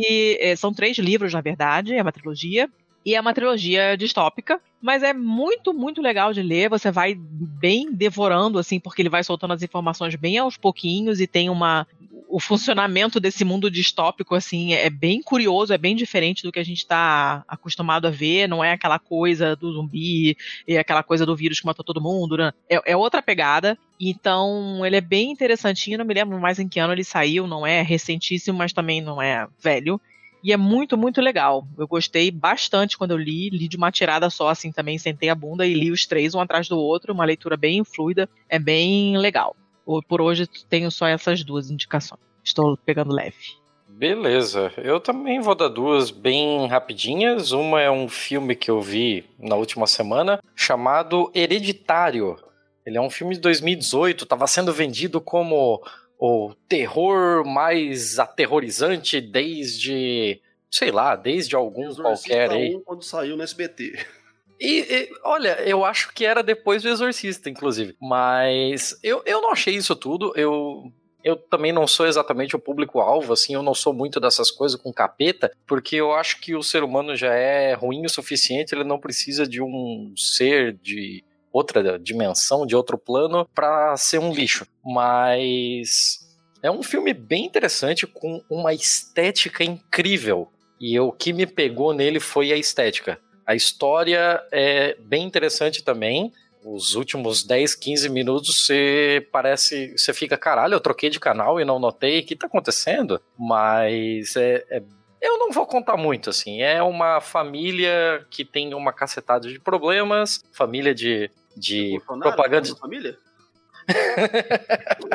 é uma família de margarina, assim, pai, mãe, dois filhos, um casal de filhos, mas é uma família completamente estragada que passa por uma, uma perda, né? A avó morre e dali para frente é só ladeira abaixo. E o outro, para dar uma equilibrada nos ânimos, é um jogo chamado Munchkin. É um jogo de cartas que é hilário. Eu tenho esse jogo, volta e meia eu, eu me reúno com alguns amigos para jogá-lo e basicamente ele, ele foi criado por pessoas viciadas em RPG de mesa, daquele tipo Dungeons and Dragons mesmo, que alguém vai interpretar um paladino, alguém vai interpretar um elfo, alguma coisa assim. Só que ele foi feito numa temática de cartas e Munchkin é uma gíria inglesa pro jogador que ele não se importa com a história tudo que ele quer é matar monstros, saquear tesouros e ser o mais poderoso. E, o Munchkin subverte isso, transformando em um jogo que exatamente esse é o objetivo: é você matar monstros, saquear tesouros e ser o mais poderoso. O jogo é extremamente engraçado, então ele pega várias coisas de de RPG mesmo, tipo, ah, dragões. Só que as cartas sempre têm algum tom de comédia. Então você tem o dragão de plutônio, você tem o. As cartas têm regras. Cada carta tem a sua própria regra, as regras são esdrúxulas. Por exemplo, tem um monstro chamado Amazona, mas a Amazona ela só ataca homens ou é, ela só ataca homens ou mulheres que tenham trocado de sexo. Caso contrário, ao invés de atacá-los, ela dá um tesouro de presente. É, tem umas coisas muito malucas. Por exemplo, advogados. Advogados, eles não atacam ladrões por uma cortesia profissional. Então tem uma série de, de piadinhas, várias coisinhas, assim, várias camadas. O jogo é sensacional. É, você encontra no Brasil por uns 100, 110 reais, mas o fator de replay dele é tão grande que ele vai se pagar fácil. E ele, pô, convenhamos, está muito mais barato do que um jogo do último modelo de videogame que saiu. Então, é um negócio que você vai se reunir entre, com os amigos em volta de uma mesa, vai trocar muita ideia, vai estar tá todo mundo bebendo, vai todo mundo se divertir. Eu garanto, se você comprar esse jogo e ele não te divertir, eu devolvo seu dinheiro. Você manda o, eu, eu, fico com a sua cópia do jogo e te, te mando reembolso. Porque esse jogo é sensacional. É isso? Todo mundo falou? É Todo mundo falou, perfeito. Mundo então, falou. gente, muito obrigado pela participação de vocês, eh, pelo tempo que vocês expenderam, pela vontade que vocês estavam. A, a Letícia estava me falando da gana que vocês estavam de gravar, que o Marinho mandou um monte de coisa e estava empolgadaço. O Sandro a mesma coisa. Cara, ah, dever de casa. Eu gosto mais, assim, assim, é vou falar, eu sou do século passado, então eu gosto muito do rádio, eu gosto muito de participar de rádio, eu participei por um tempo de um, programa de rádio como debatedor e tal, e para mim o podcast é o fiote do rádio, então eu tenho um apego emocional, sabe, esse tipo de programa, assim, eu gosto muito. Sempre que Show. se interessarem, estou à disposição. Que maravilha. Então a gente abre aqui para uma rodada final para vocês darem os seus jabás, saberem onde o nosso ouvinte pode encontrá-los para trocar uma ideia, para poder dizer que discordou de alguma coisa que falou aqui, para poder mandar beijos, cartinhas de amor e etc. Sandro, quer começar, por favor? Bem, eu tô agora nesse ano sabático, então eu não tô realmente é, trabalhando como jornalista para nenhum veículo, mas eu tô ainda bastante presente nas redes sociais, então hashtag é aquela que vocês já é, mencionaram antes, o Café com Kremlin, mesma para o Instagram, mesma para o podcast, nome do blog e no Twitter também. Então ali a gente pode conversar e depois do verão aqui, depois de julho, eu volto ao, ao Batente como jornalista. Não sei muito bem ainda o que vai ser depois desse meu ano sabático, mas espero que coisas boas venham. Mas por enquanto a gente fica em contato aí pelas redes sociais do Café com Kremlin. E obrigado pelo convite. Quando quiserem um pouco mais de Rússia nas conversas, é só chamar. Opa, Oba. nós que agradecemos e tomara que estamos aqui na torcida, tanto pelo, pelo desenvolvimento do, do Café com Kremlin, quanto da, da sua carreira. No que precisar da gente, conte conosco também. Então, eu tô Twitter, eu estou cada vez mais abandonando o Facebook, essas paradas não me pertencem mais. Aê, é dos Porque- meus. Só porque a- eu tenho a página da minha empresa ainda e para divulgar alguns cursos lá ainda é, é interessante. Então o Twitter é o arroba mmkt, que vai deve estar aí em algum lugar da, da, da postagem. Sim, Ah, senhor. O República Cast, né, o nosso podcast sobre marketing político e estratégia eleitoral. Lá vocês vão perceber que é um, é um marinho mais técnico, mais professoral até. né, Eu não tô tão pistola para meter o porrete em que eu não gosto. Eu tento lá manter uma linhazinha de técnica e entender a, a ciência mesmo por trás da- do marketing da comunicação política.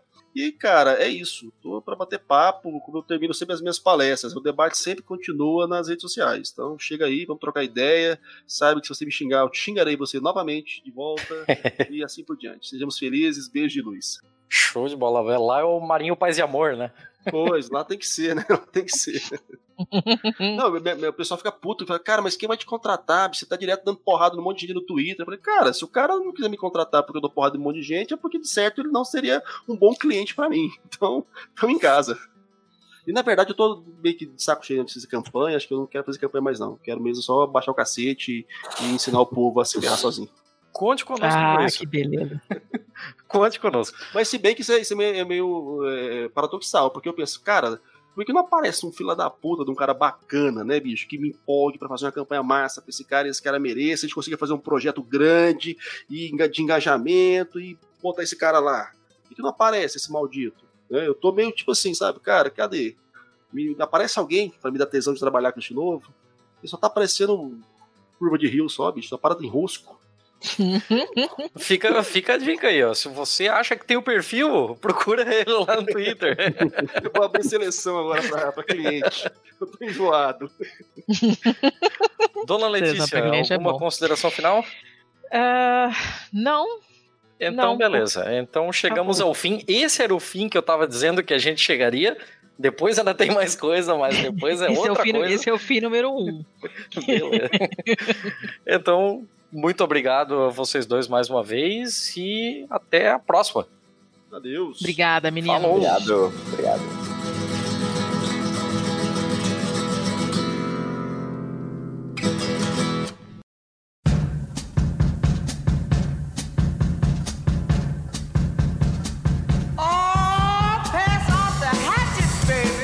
Meu Deus, Letícia, como tá difícil de fazer um episódio curto. Jesus. É, a culpa é toda nossa, admito. Minha Sério? culpa, tá, culpa. tá foda? Tá, foda, né? É, o assunto rende. Teve um momento do episódio ali, inclusive, que a gente tava conversando no chat. Cara, como a gente leva? Porque eles estavam conversando entre eles, tava tudo Tava bem. muito assim. bom, e tava ótimo o papo, ouvir o papo deles, né? A A conversa gente tava só ótima. tava mediando mesmo. Tava ótimo.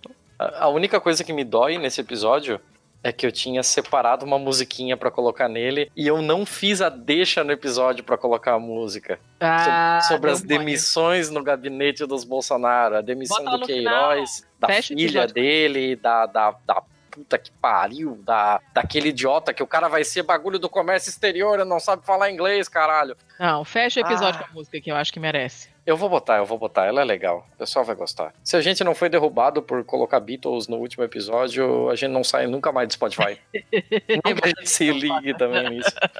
Bota, bota, manda ver. Sim, senhora. Mas tá, é, estamos bem atrasados com a edição desse episódio. É mesmo? Sim. Poxa, ah, E ainda temos ah, os nossos quadros. Então vamos correr pros quadros? por favor. Por favor, eu agradeceria muito se isso fosse rápido. Eu queria muito que esse episódio tivesse menos de três horas. a ver, Tá foda? tá foda. Então vamos lá, começa você. Começo Com eu, tá. O bom, o mal e o feio. A gente tem que aprender a falar o nome dos quadros. Às Podia vezes ter uma a gente vinheta, esquece. né, pro bom, mal e feio. Ah, vai se fuder. Eu já tenho coisa pra fazer. sorry. Ó, então, a minha notícia boa é uma notícia do dia 22 de janeiro agora.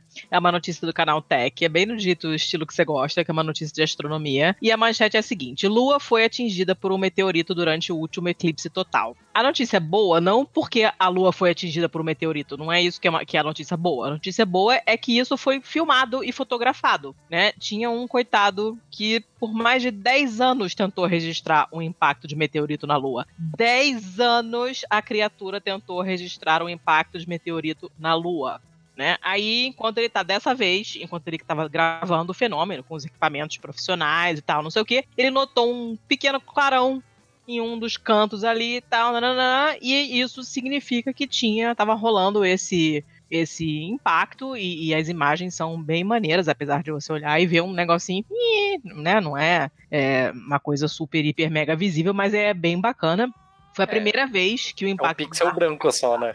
É, é um negocinho, é um pontinho assim, né? Mas é a primeira vez que um impacto lunar foi capturado em vídeo durante o eclipse total, assim. Então é bem maneira, porque eles, eles pegam flashes de impacto já tem um tempo, né? E tem vários observatórios é, que fazem esse tipo de, de, de, de, análise, acompanham esse tipo de fenômeno, mas foi a primeira vez que, que, que pegaram isso assim em vídeo durante um eclipse total. Então é uma parada bacana, assim, é, é bonitinho de ver. Teve uma organização brasileira que também conseguiu fazer um registro desse histórico em João Pessoa, na Paraíba. É bem, é bem bacana, assim tem os videozinhos no link para ver. Mas vocês não fiquem muito decepcionados, porque não é uma coisa estrondosa, assim, é uma coisa bem discreta, mas é bacana de ver, até porque é uma coisa inédita. Qual é a sua notícia boa? Tem, tem aquele negócio que a ciência normalmente é chata, né? Normalmente é, a gente. É, a maior parte do tempo é nada, é monitoramento é. de coisa alguma. Aí, de vez em quando, acontece uma coisa e fica todo mundo ah, animadíssimo, mas a maior parte do tempo é vários nadas acontecendo. E mesmo quando as pessoas ficam animadíssimas, é por causa de vídeos como esse, porque é. teve um pixel branco no meio da lua. Assim, Exatamente. Tipo...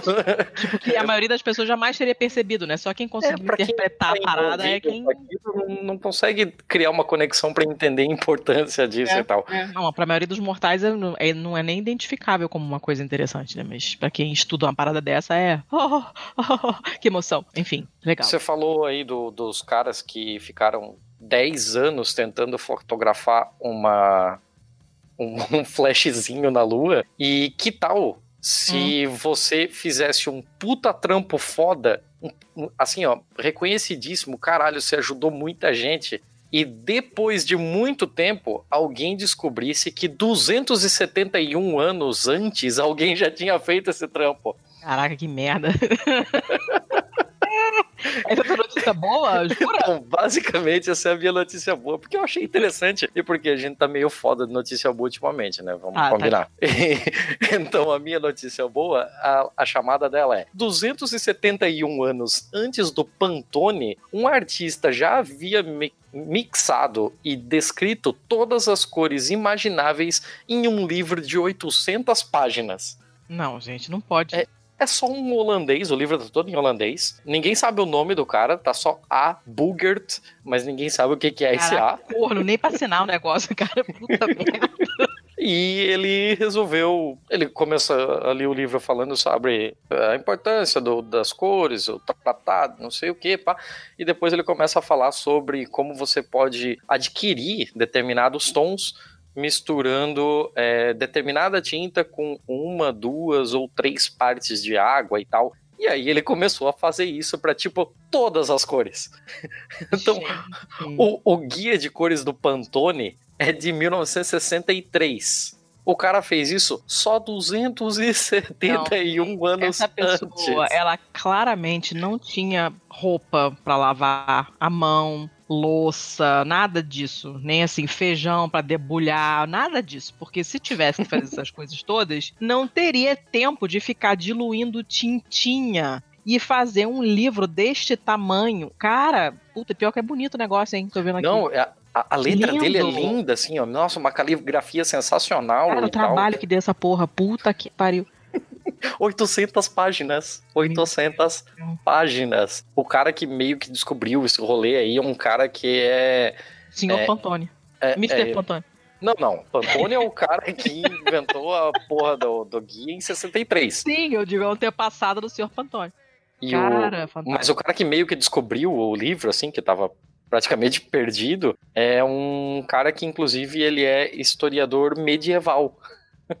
ele tava dando um rolê ali, olhando Cara, alguns livros, e loucura. tudo isso é aquarela, assim, é bem maluco, é bem foda. Que e maneiro. é impressionante que isso tenha resistido ao tempo, É, né? Bem- cara, como assim? Ele achou, é, onde que foi achado esse treco? Eu tô com preguiça de ler. Onde que Ah, eu também tô com preguiça de ler agora, porque a princípio não diz exatamente nessa nessa página aqui. A gente ia ter que dar uma olhada, mas tem Tá que dar um biblioteca na França. Ah, quero ver. Isso.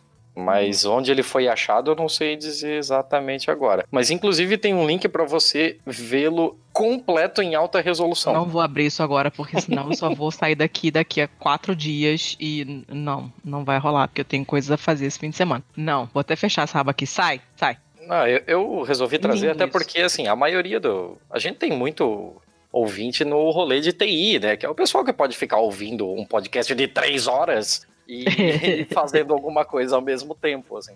E então eu imagino que tenha muitos designers aí entre os nossos ouvintes. Se você é designer e nosso ouvinte, entre em contato no Twitter, Pistolando Pod. E eu acho que eles vão achar interessante. Eles vão perder algum tempinho com a barra de rolagem daquele link Amei do livro treco. em alta resolução. Amei tanto que eu já fechei a aba pra não cair na tentação de sumir dentro da página. Porque eu sei que é buraco negro, te suga e nunca mais eu saio desse negócio que eu me conheço.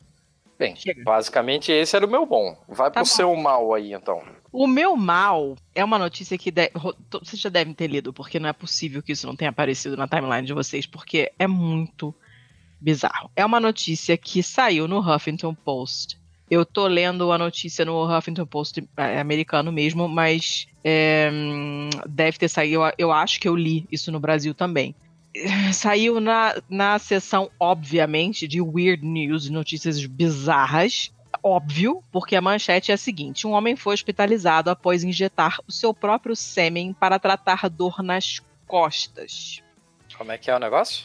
Eh, Não tem nada de normal nessa manchete. Nenhuma palavra nessa manchete pera, faz o pera, menor pera. sentido. Injetar o próprio sêmen pra dor nas costas. Tipo, injetava nas costas? Não, no antebraço. É, é, Ele injetava sêmen na veia? Um bagulho espesso direto na própria Peraí, veia? calma aí. Ele- não, não é na veia. Se fosse na veia, ele tinha morrido imediatamente. O negócio é o seguinte. Ah, ele não morreu. N- não. É, o negócio é o Caralho, seguinte, ele chegou lá. Não, olha a maluquice da história. O cara chegou lá, a queixa principal dele é dor nas costas severa. O cara tava morrendo de dor nas costas. Tá? Aí tô lá, tô mais- lá examinando o cara. Olha a importância do exame físico. Foram examinar o cara, não sei o quê. E viram o braço do cara, o braço direito, tava vermelho, inflamado, assim, né? Com os sinais, sinais cardinais de, de, de, de inflamação, né? Que é vermelhidão, inchaço, dor, calor, não sei o quê. Dor, é dor, calor, rubor e. Eu esqueci, Ah. mas é isso. É vermelho, os sinais de inflamação. É, fica Ah. quente, fica inchado, fica vermelho e fica com dor.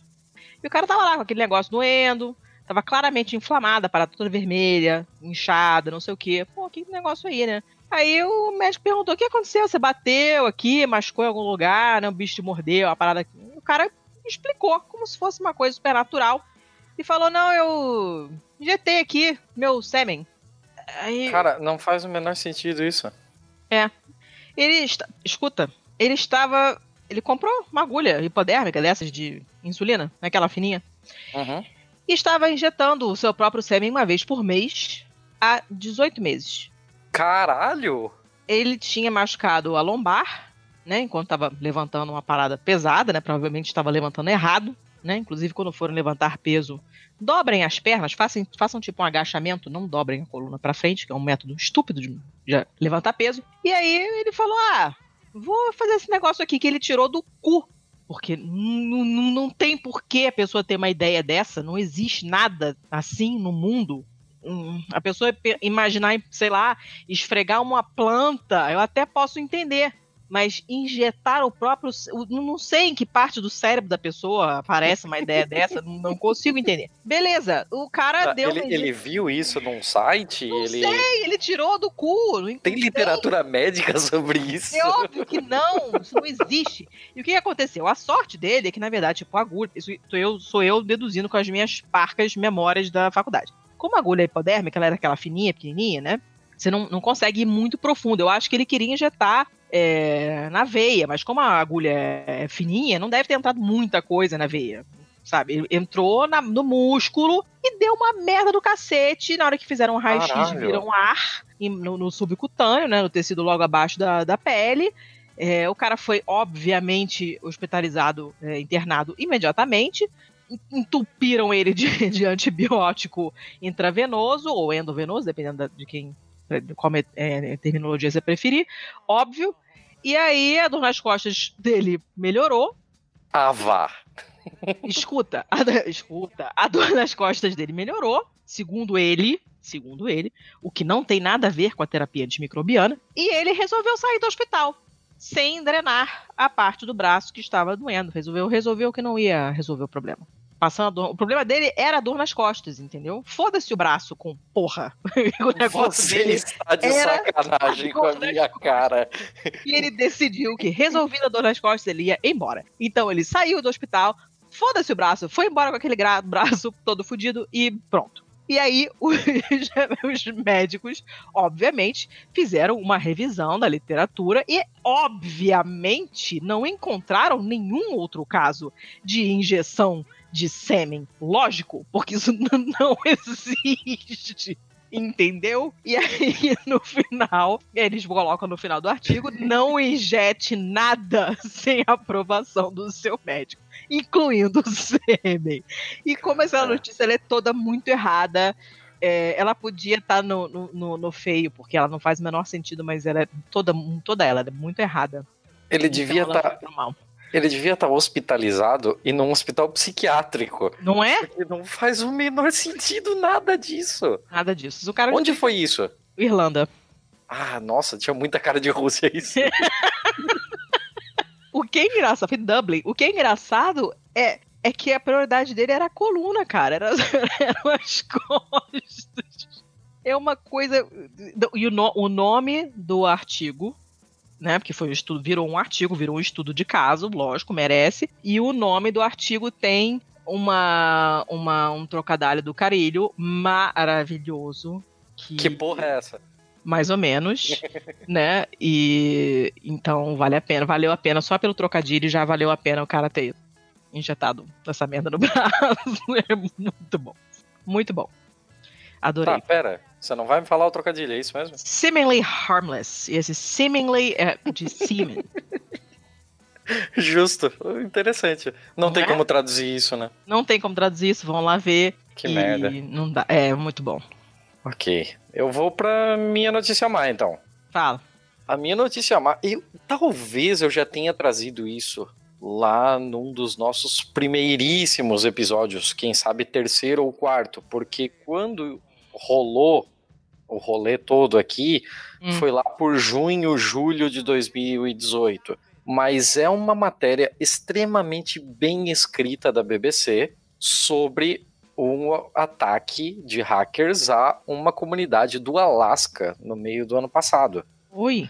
E, assim, a BBC é um primor de, de matérias bem escritas, né? E Comunista. dessa vez ele, eles, eles separaram ali o Chris Baraniuk para falar sobre como foi a vida dessa comunidade. Para quem não tá ligado no que aconteceu, no meio de 2018, um ataque hacker simplesmente derrubou toda a internet de uma comunidade isolada no Alasca. O nome da comunidade é uma merda, então deixa eu pegar aqui de volta, que é Matanuska Susitna, Ah, também conhecida como Matsu. ah então bom, tem apelido, né? Ah. Ela ainda está tentando se recuperar do que aconteceu. O bagulho foi muito tenso. é, de um nada, de um dia pro outro, assim, as pessoas chegaram para trabalhar e tinha um aviso do, do firewall dizendo que tinha um arquivo é, infectado, um arquivo possivelmente, potencialmente perigoso tal. Uh, o diretor de TI de uma empresa lá resolveu seguir o procedimento, né, e, e isolar o, o arquivo, removê-lo tal. Provavelmente já havia na programação do malware uma estratégia de defesa que no momento em que ele tentou ser removido, ele ativou um ransomware, ah, que é o tipo de o tipo de vírus que sequestra o seu computador. Ele criptografa todo o seu computador, você não tem mais acesso aos seus dados, a não ser que você pague uma, um resgate por ele, que é o ransom, né? Isso foi em 23 de julho de 2018, foi toda uma loucura. Você pode imaginar como a cidade foi afetada porque as pessoas começaram a se telefonar umas para as outras e, tipo, ligaram na biblioteca, não explicaram nada, o bibliotecário atendeu e só disseram: retire todos os computadores da internet. Caraca. Desligue todos eles e retire, inclusive, da a tomada. tomada. Puta merda! Imagina, assim. É, acabou com tudo, o sistema de limpeza de resíduos da água, de tratamento de água foi prejudicado. O pessoal que tinha, sei lá, aulas de natação, tava tudo num Excel safado que não poderia mais ser acessado. Toda a cidade colapsou. Estamos falando de uma cidade de 100 mil habitantes, no Puta, meio do Alasca. Quando o pessoal do FBI foi, foi acionado, eles não conseguiam sequer compreender o que estava acontecendo assim. Ninguém entende o porquê foi essa cidade ninguém sabe nada sobre o negócio. É, as pessoas tiveram que tirar o pó e voltar a utilizar máquinas de escrever elétrica nas repartições públicas e a matéria é muito, muito, muito boa. Eu coloquei ela no mal porque sério, você foder hum. pessoas nesse nível nunca é legal. Não, mas... me dá medo, porque caramba, a gente é muito dependente de tudo hoje em Sim, dia. Né? A gente é extremamente dependente da tecnologia e tal. Mas fica aqui como um aviso até, né, para pessoas que são um pouco mais descuidadas, um pouco mais relaxadas com a sua segurança virtual. Sim, senhor. Toda, cada, cada episódio você me, me apavora mais um pouquinho, você sabe, né? Esse é o meu mote aqui. eu sei, mas é horrível. É complicado. A gente, é, é, eu tô vendo a época que a gente vai sofrer com alguma coisa parecida com isso no Brasil. Eu acho que isso é uma questão de tempo, não é uma questão de ser, mas sim de quando. Eu acho o Brasil bastante relaxado nessa parte, assim. Hum, fazer o que, né? Acordar pra vida. Mas bem, vamos lá. Tá bom. Tá. O que mais? Notícia. Ah, eu, eu fico por isso. Agora vamos para o feio. Você vai, começa com o seu. Tá. É, a minha notícia feia, o negócio é o seguinte: nós estamos falando de uma notícia do The Guardian. A notícia é de, on, de anteontem, de 28 de janeiro. E fala de gangues de macacos urbanos em Kuala Lumpur. Que a parada é o seguinte: você teve uma, uma cidade que tinha, em 1980, né, Kuala Lumpur, tinha uma população humana de menos de um milhão. E hoje, né, 30 anos depois, a estimativa é de uma população de 7,6 milhões. Provavelmente em 2032, as estimativas das Nações Unidas são de 10 milhões, mais de 10 milhões de pessoas. Então você tem é, uma expansão muito grande que tomou a floresta tropical que tinha em volta dessa área.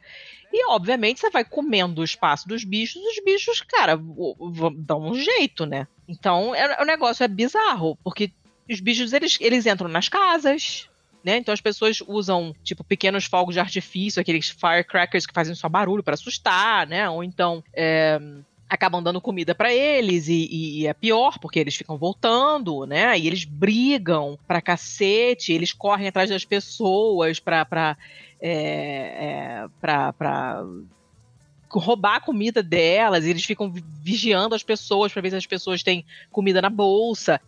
Então, é, como qualquer pessoa que já foi a Foz do Iguaçu sabe, né? E Foz do Iguaçu nós estamos falando de Coati, que não é tão esperto quanto o macaco, sabe que o Coati ele voa em cima da tua mochila, abre a tua mochila e rouba a tua comida na maior cara de pau, né? E o macaco é muito mais esperto. Nos parques americanos onde tem urso, por exemplo, você tem que tirar tudo que tiver aparência, cheiro de comida e aí estamos falando de fio solar, de cigarro, de pasta de dente, de bala, qualquer coisa que tiver aparência e cheiro de comida você tem que tirar do carro e colocar numa, numa espécie. Eles têm umas caixas, né? O parque disponibiliza umas caixas de metal que para abrir você tem que enfiar a mão por baixo e é um espaço pequeno, a pata do, do urso é grande demais, não consegue entrar ali e apertar. Ele é, ela é feita de uma maneira que a pata, a pata do urso não consegue fazer o movimento, ele não consegue abrir e também não consegue destruir, porque ele é muito forte. Porque se ele vir alguma coisa, e atenção, é se ele vir e não se ele ver, por favor. Se ele vir alguma coisa dessa que parece comida no seu carro ou sentir o cheiro, ele vai destruir o seu carro. Tem vídeo disso. Ele, ele vai enlouquecido no seu carro quebra a janela, arranca a porta, achando que tem comida lá dentro, porque ele não é besta. E isso não é culpa dele. Você tem um estacionamento na floresta dele. Lógico que ele vai achar um negócio que tem uma pinta de comida dentro do carro, ele vai querer pegar. Né? Estão invadindo a, o território do urso. E é a mesma coisa aqui.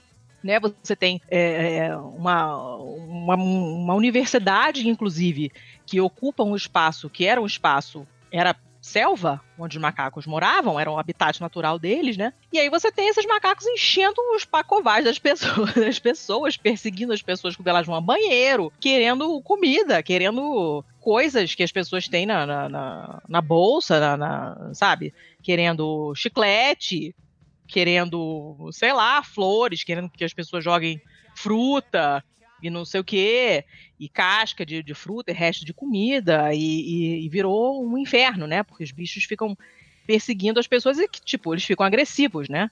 Como os coatis ali no, no, em Foz do Iguaçu, eles voam em cima de você, de verdade.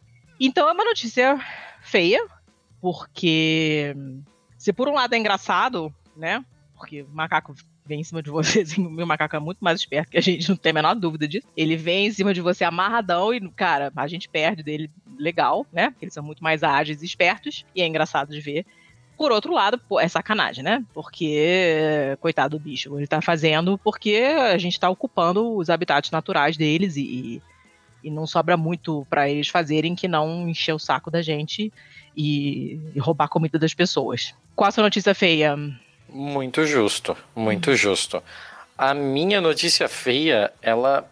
Cara, você vai olhar para ela e vai perguntar por que ela não é a boa. Hum. Mas ela saiu no New Scientist, saiu no dia 23 de janeiro agora. Hum. E o título é: Nós talvez finalmente achamos, conhecemos quais são as causas do Alzheimer. Oh. E como pará-lo.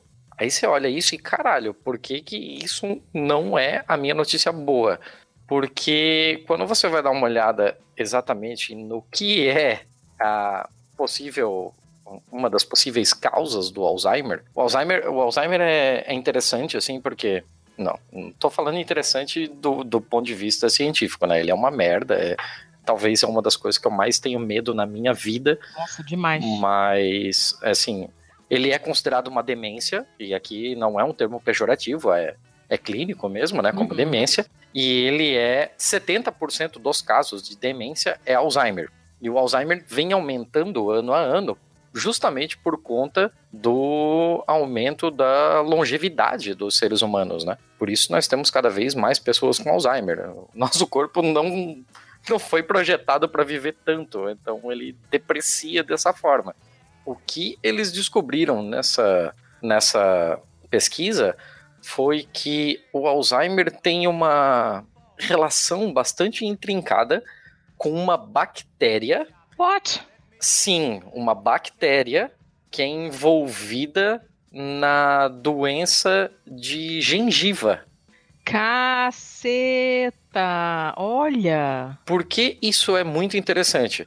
Porque isso acabou sendo meio que descoberto quase que por acaso, enquanto se faziam testes em uma forma de combater essa bactéria da doença de gengiva. Ou seja, se a gente estiver correlacionando corretamente a bactéria com o Alzheimer, a, o próprio desenvolvimento desse antibactericida pode ajudar na prevenção do Alzheimer.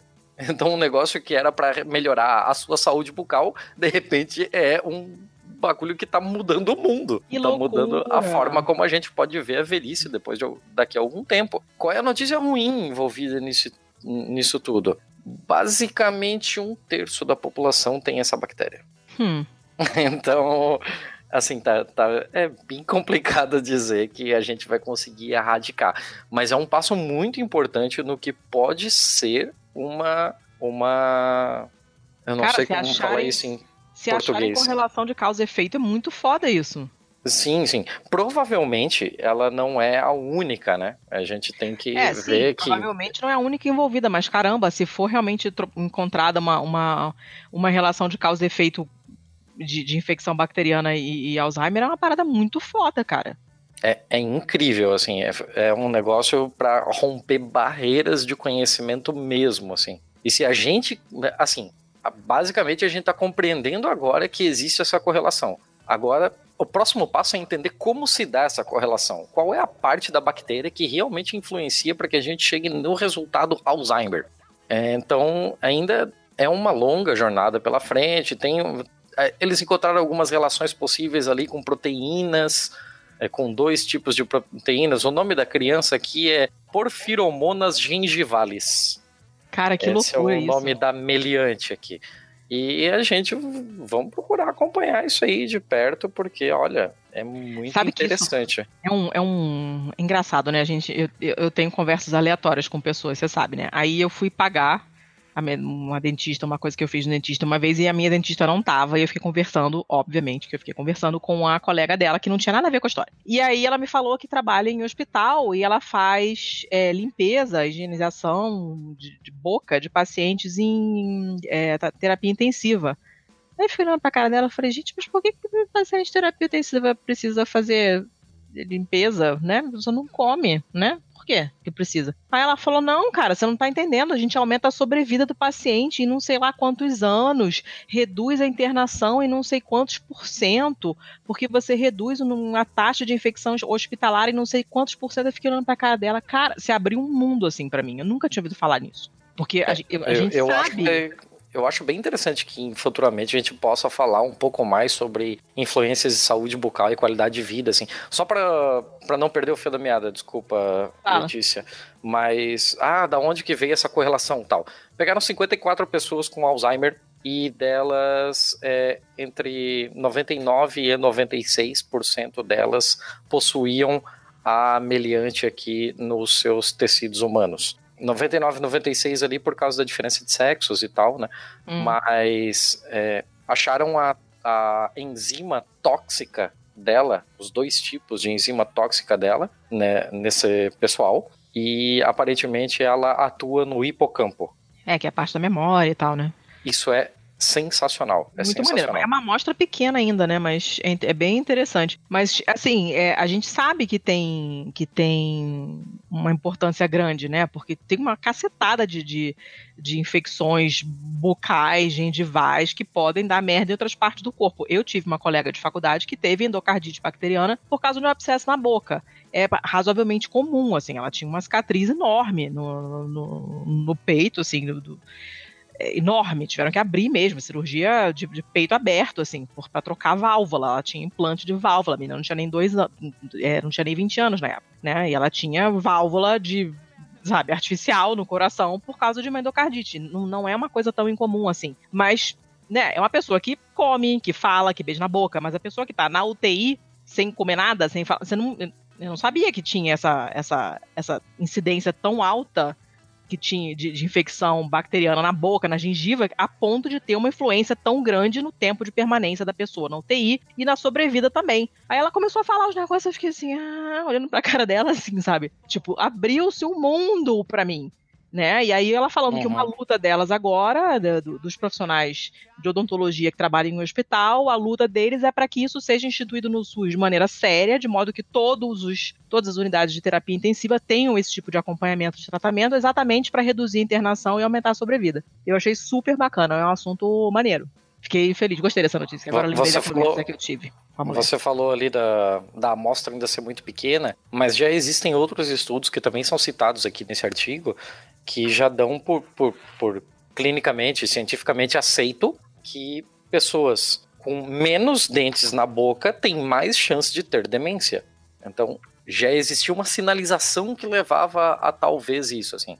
É, existem outras, outras peças nesse quebra-cabeça que encaixando dá, dá para chegar nisso, assim. Uhum. E isso aumenta a esperança em conseguir um tratamento para o Alzheimer, que é uma doença terrível, em, aumenta consideravelmente a possibilidade disso acontecer nos próximos anos. Né? Bem interessante, gostei dessa notícia. Bem interessante. Gostei, gostei. Acabamos? É, agora que eu terminei ela, eu tô arrependido de não ter colocado ela no bom, mas tá aí, tá, tá registrado, beleza. já era, agora já era. Meu Deus, acabamos, eu preciso editar Acabamos. isso. Chega, tchau. O que, que tem que falar mais? Só. É, contato arroba pistolando.com para você mandar e-mails legais pra gente. Não precisa ser exatamente legal, mas a gente prefere legal.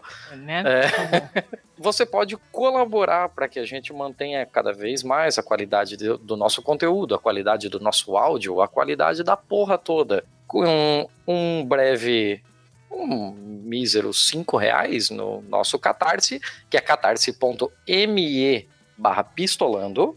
Você também nos encontra no Twitter, que eu já havia falado antes, mas você é um cabeça de vento, você já esqueceu, eu falo de novo para você. É arroba pistolandopod. E que mais? Eu No acho que é Instagram isso. também. Tem Instagram também. Ah, tem o Instagram, também. tem esse negócio aí também. Tem. Tem nosso site lindo, maravilhoso, que é o É Pistolando Pod, né? O, o- Também é o, o Insta mesmo do Twitter, é Pistolando Pod. Nosso site lindo, que é o pistolando.com, sem, Sem BR, BR, isso. né?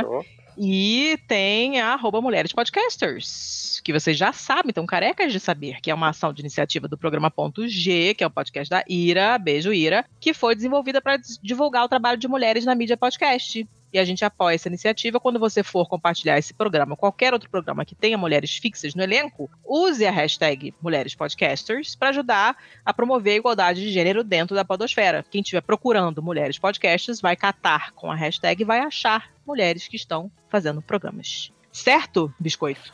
Biscoito? Ah, isso é coisa de velha. É um programa, um programa do Chico Anísio, você não vai saber que você é jovem. Não sei mesmo, mas eu, eu acho que é isso, perfeito. Compartilhe esse episódio com seus amigos.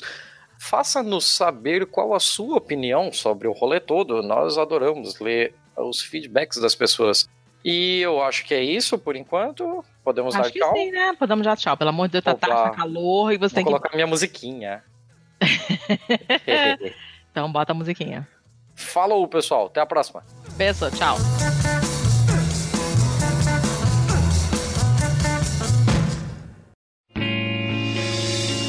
Eu demiti um amigo. Oh meu Deus, por que isto aconteceu comigo? Eu era um subordinado, cumprindo ordens de um desmiolado. Eu demiti um amigo. Vejam só, o gajo foi exonerado.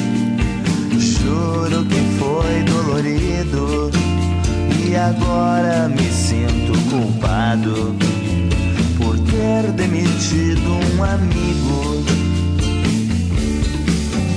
No fiel cumprimento da função, ocorreu uma insubordinação e ninguém pôde então testemunhar para a barra do sujeito aliviar.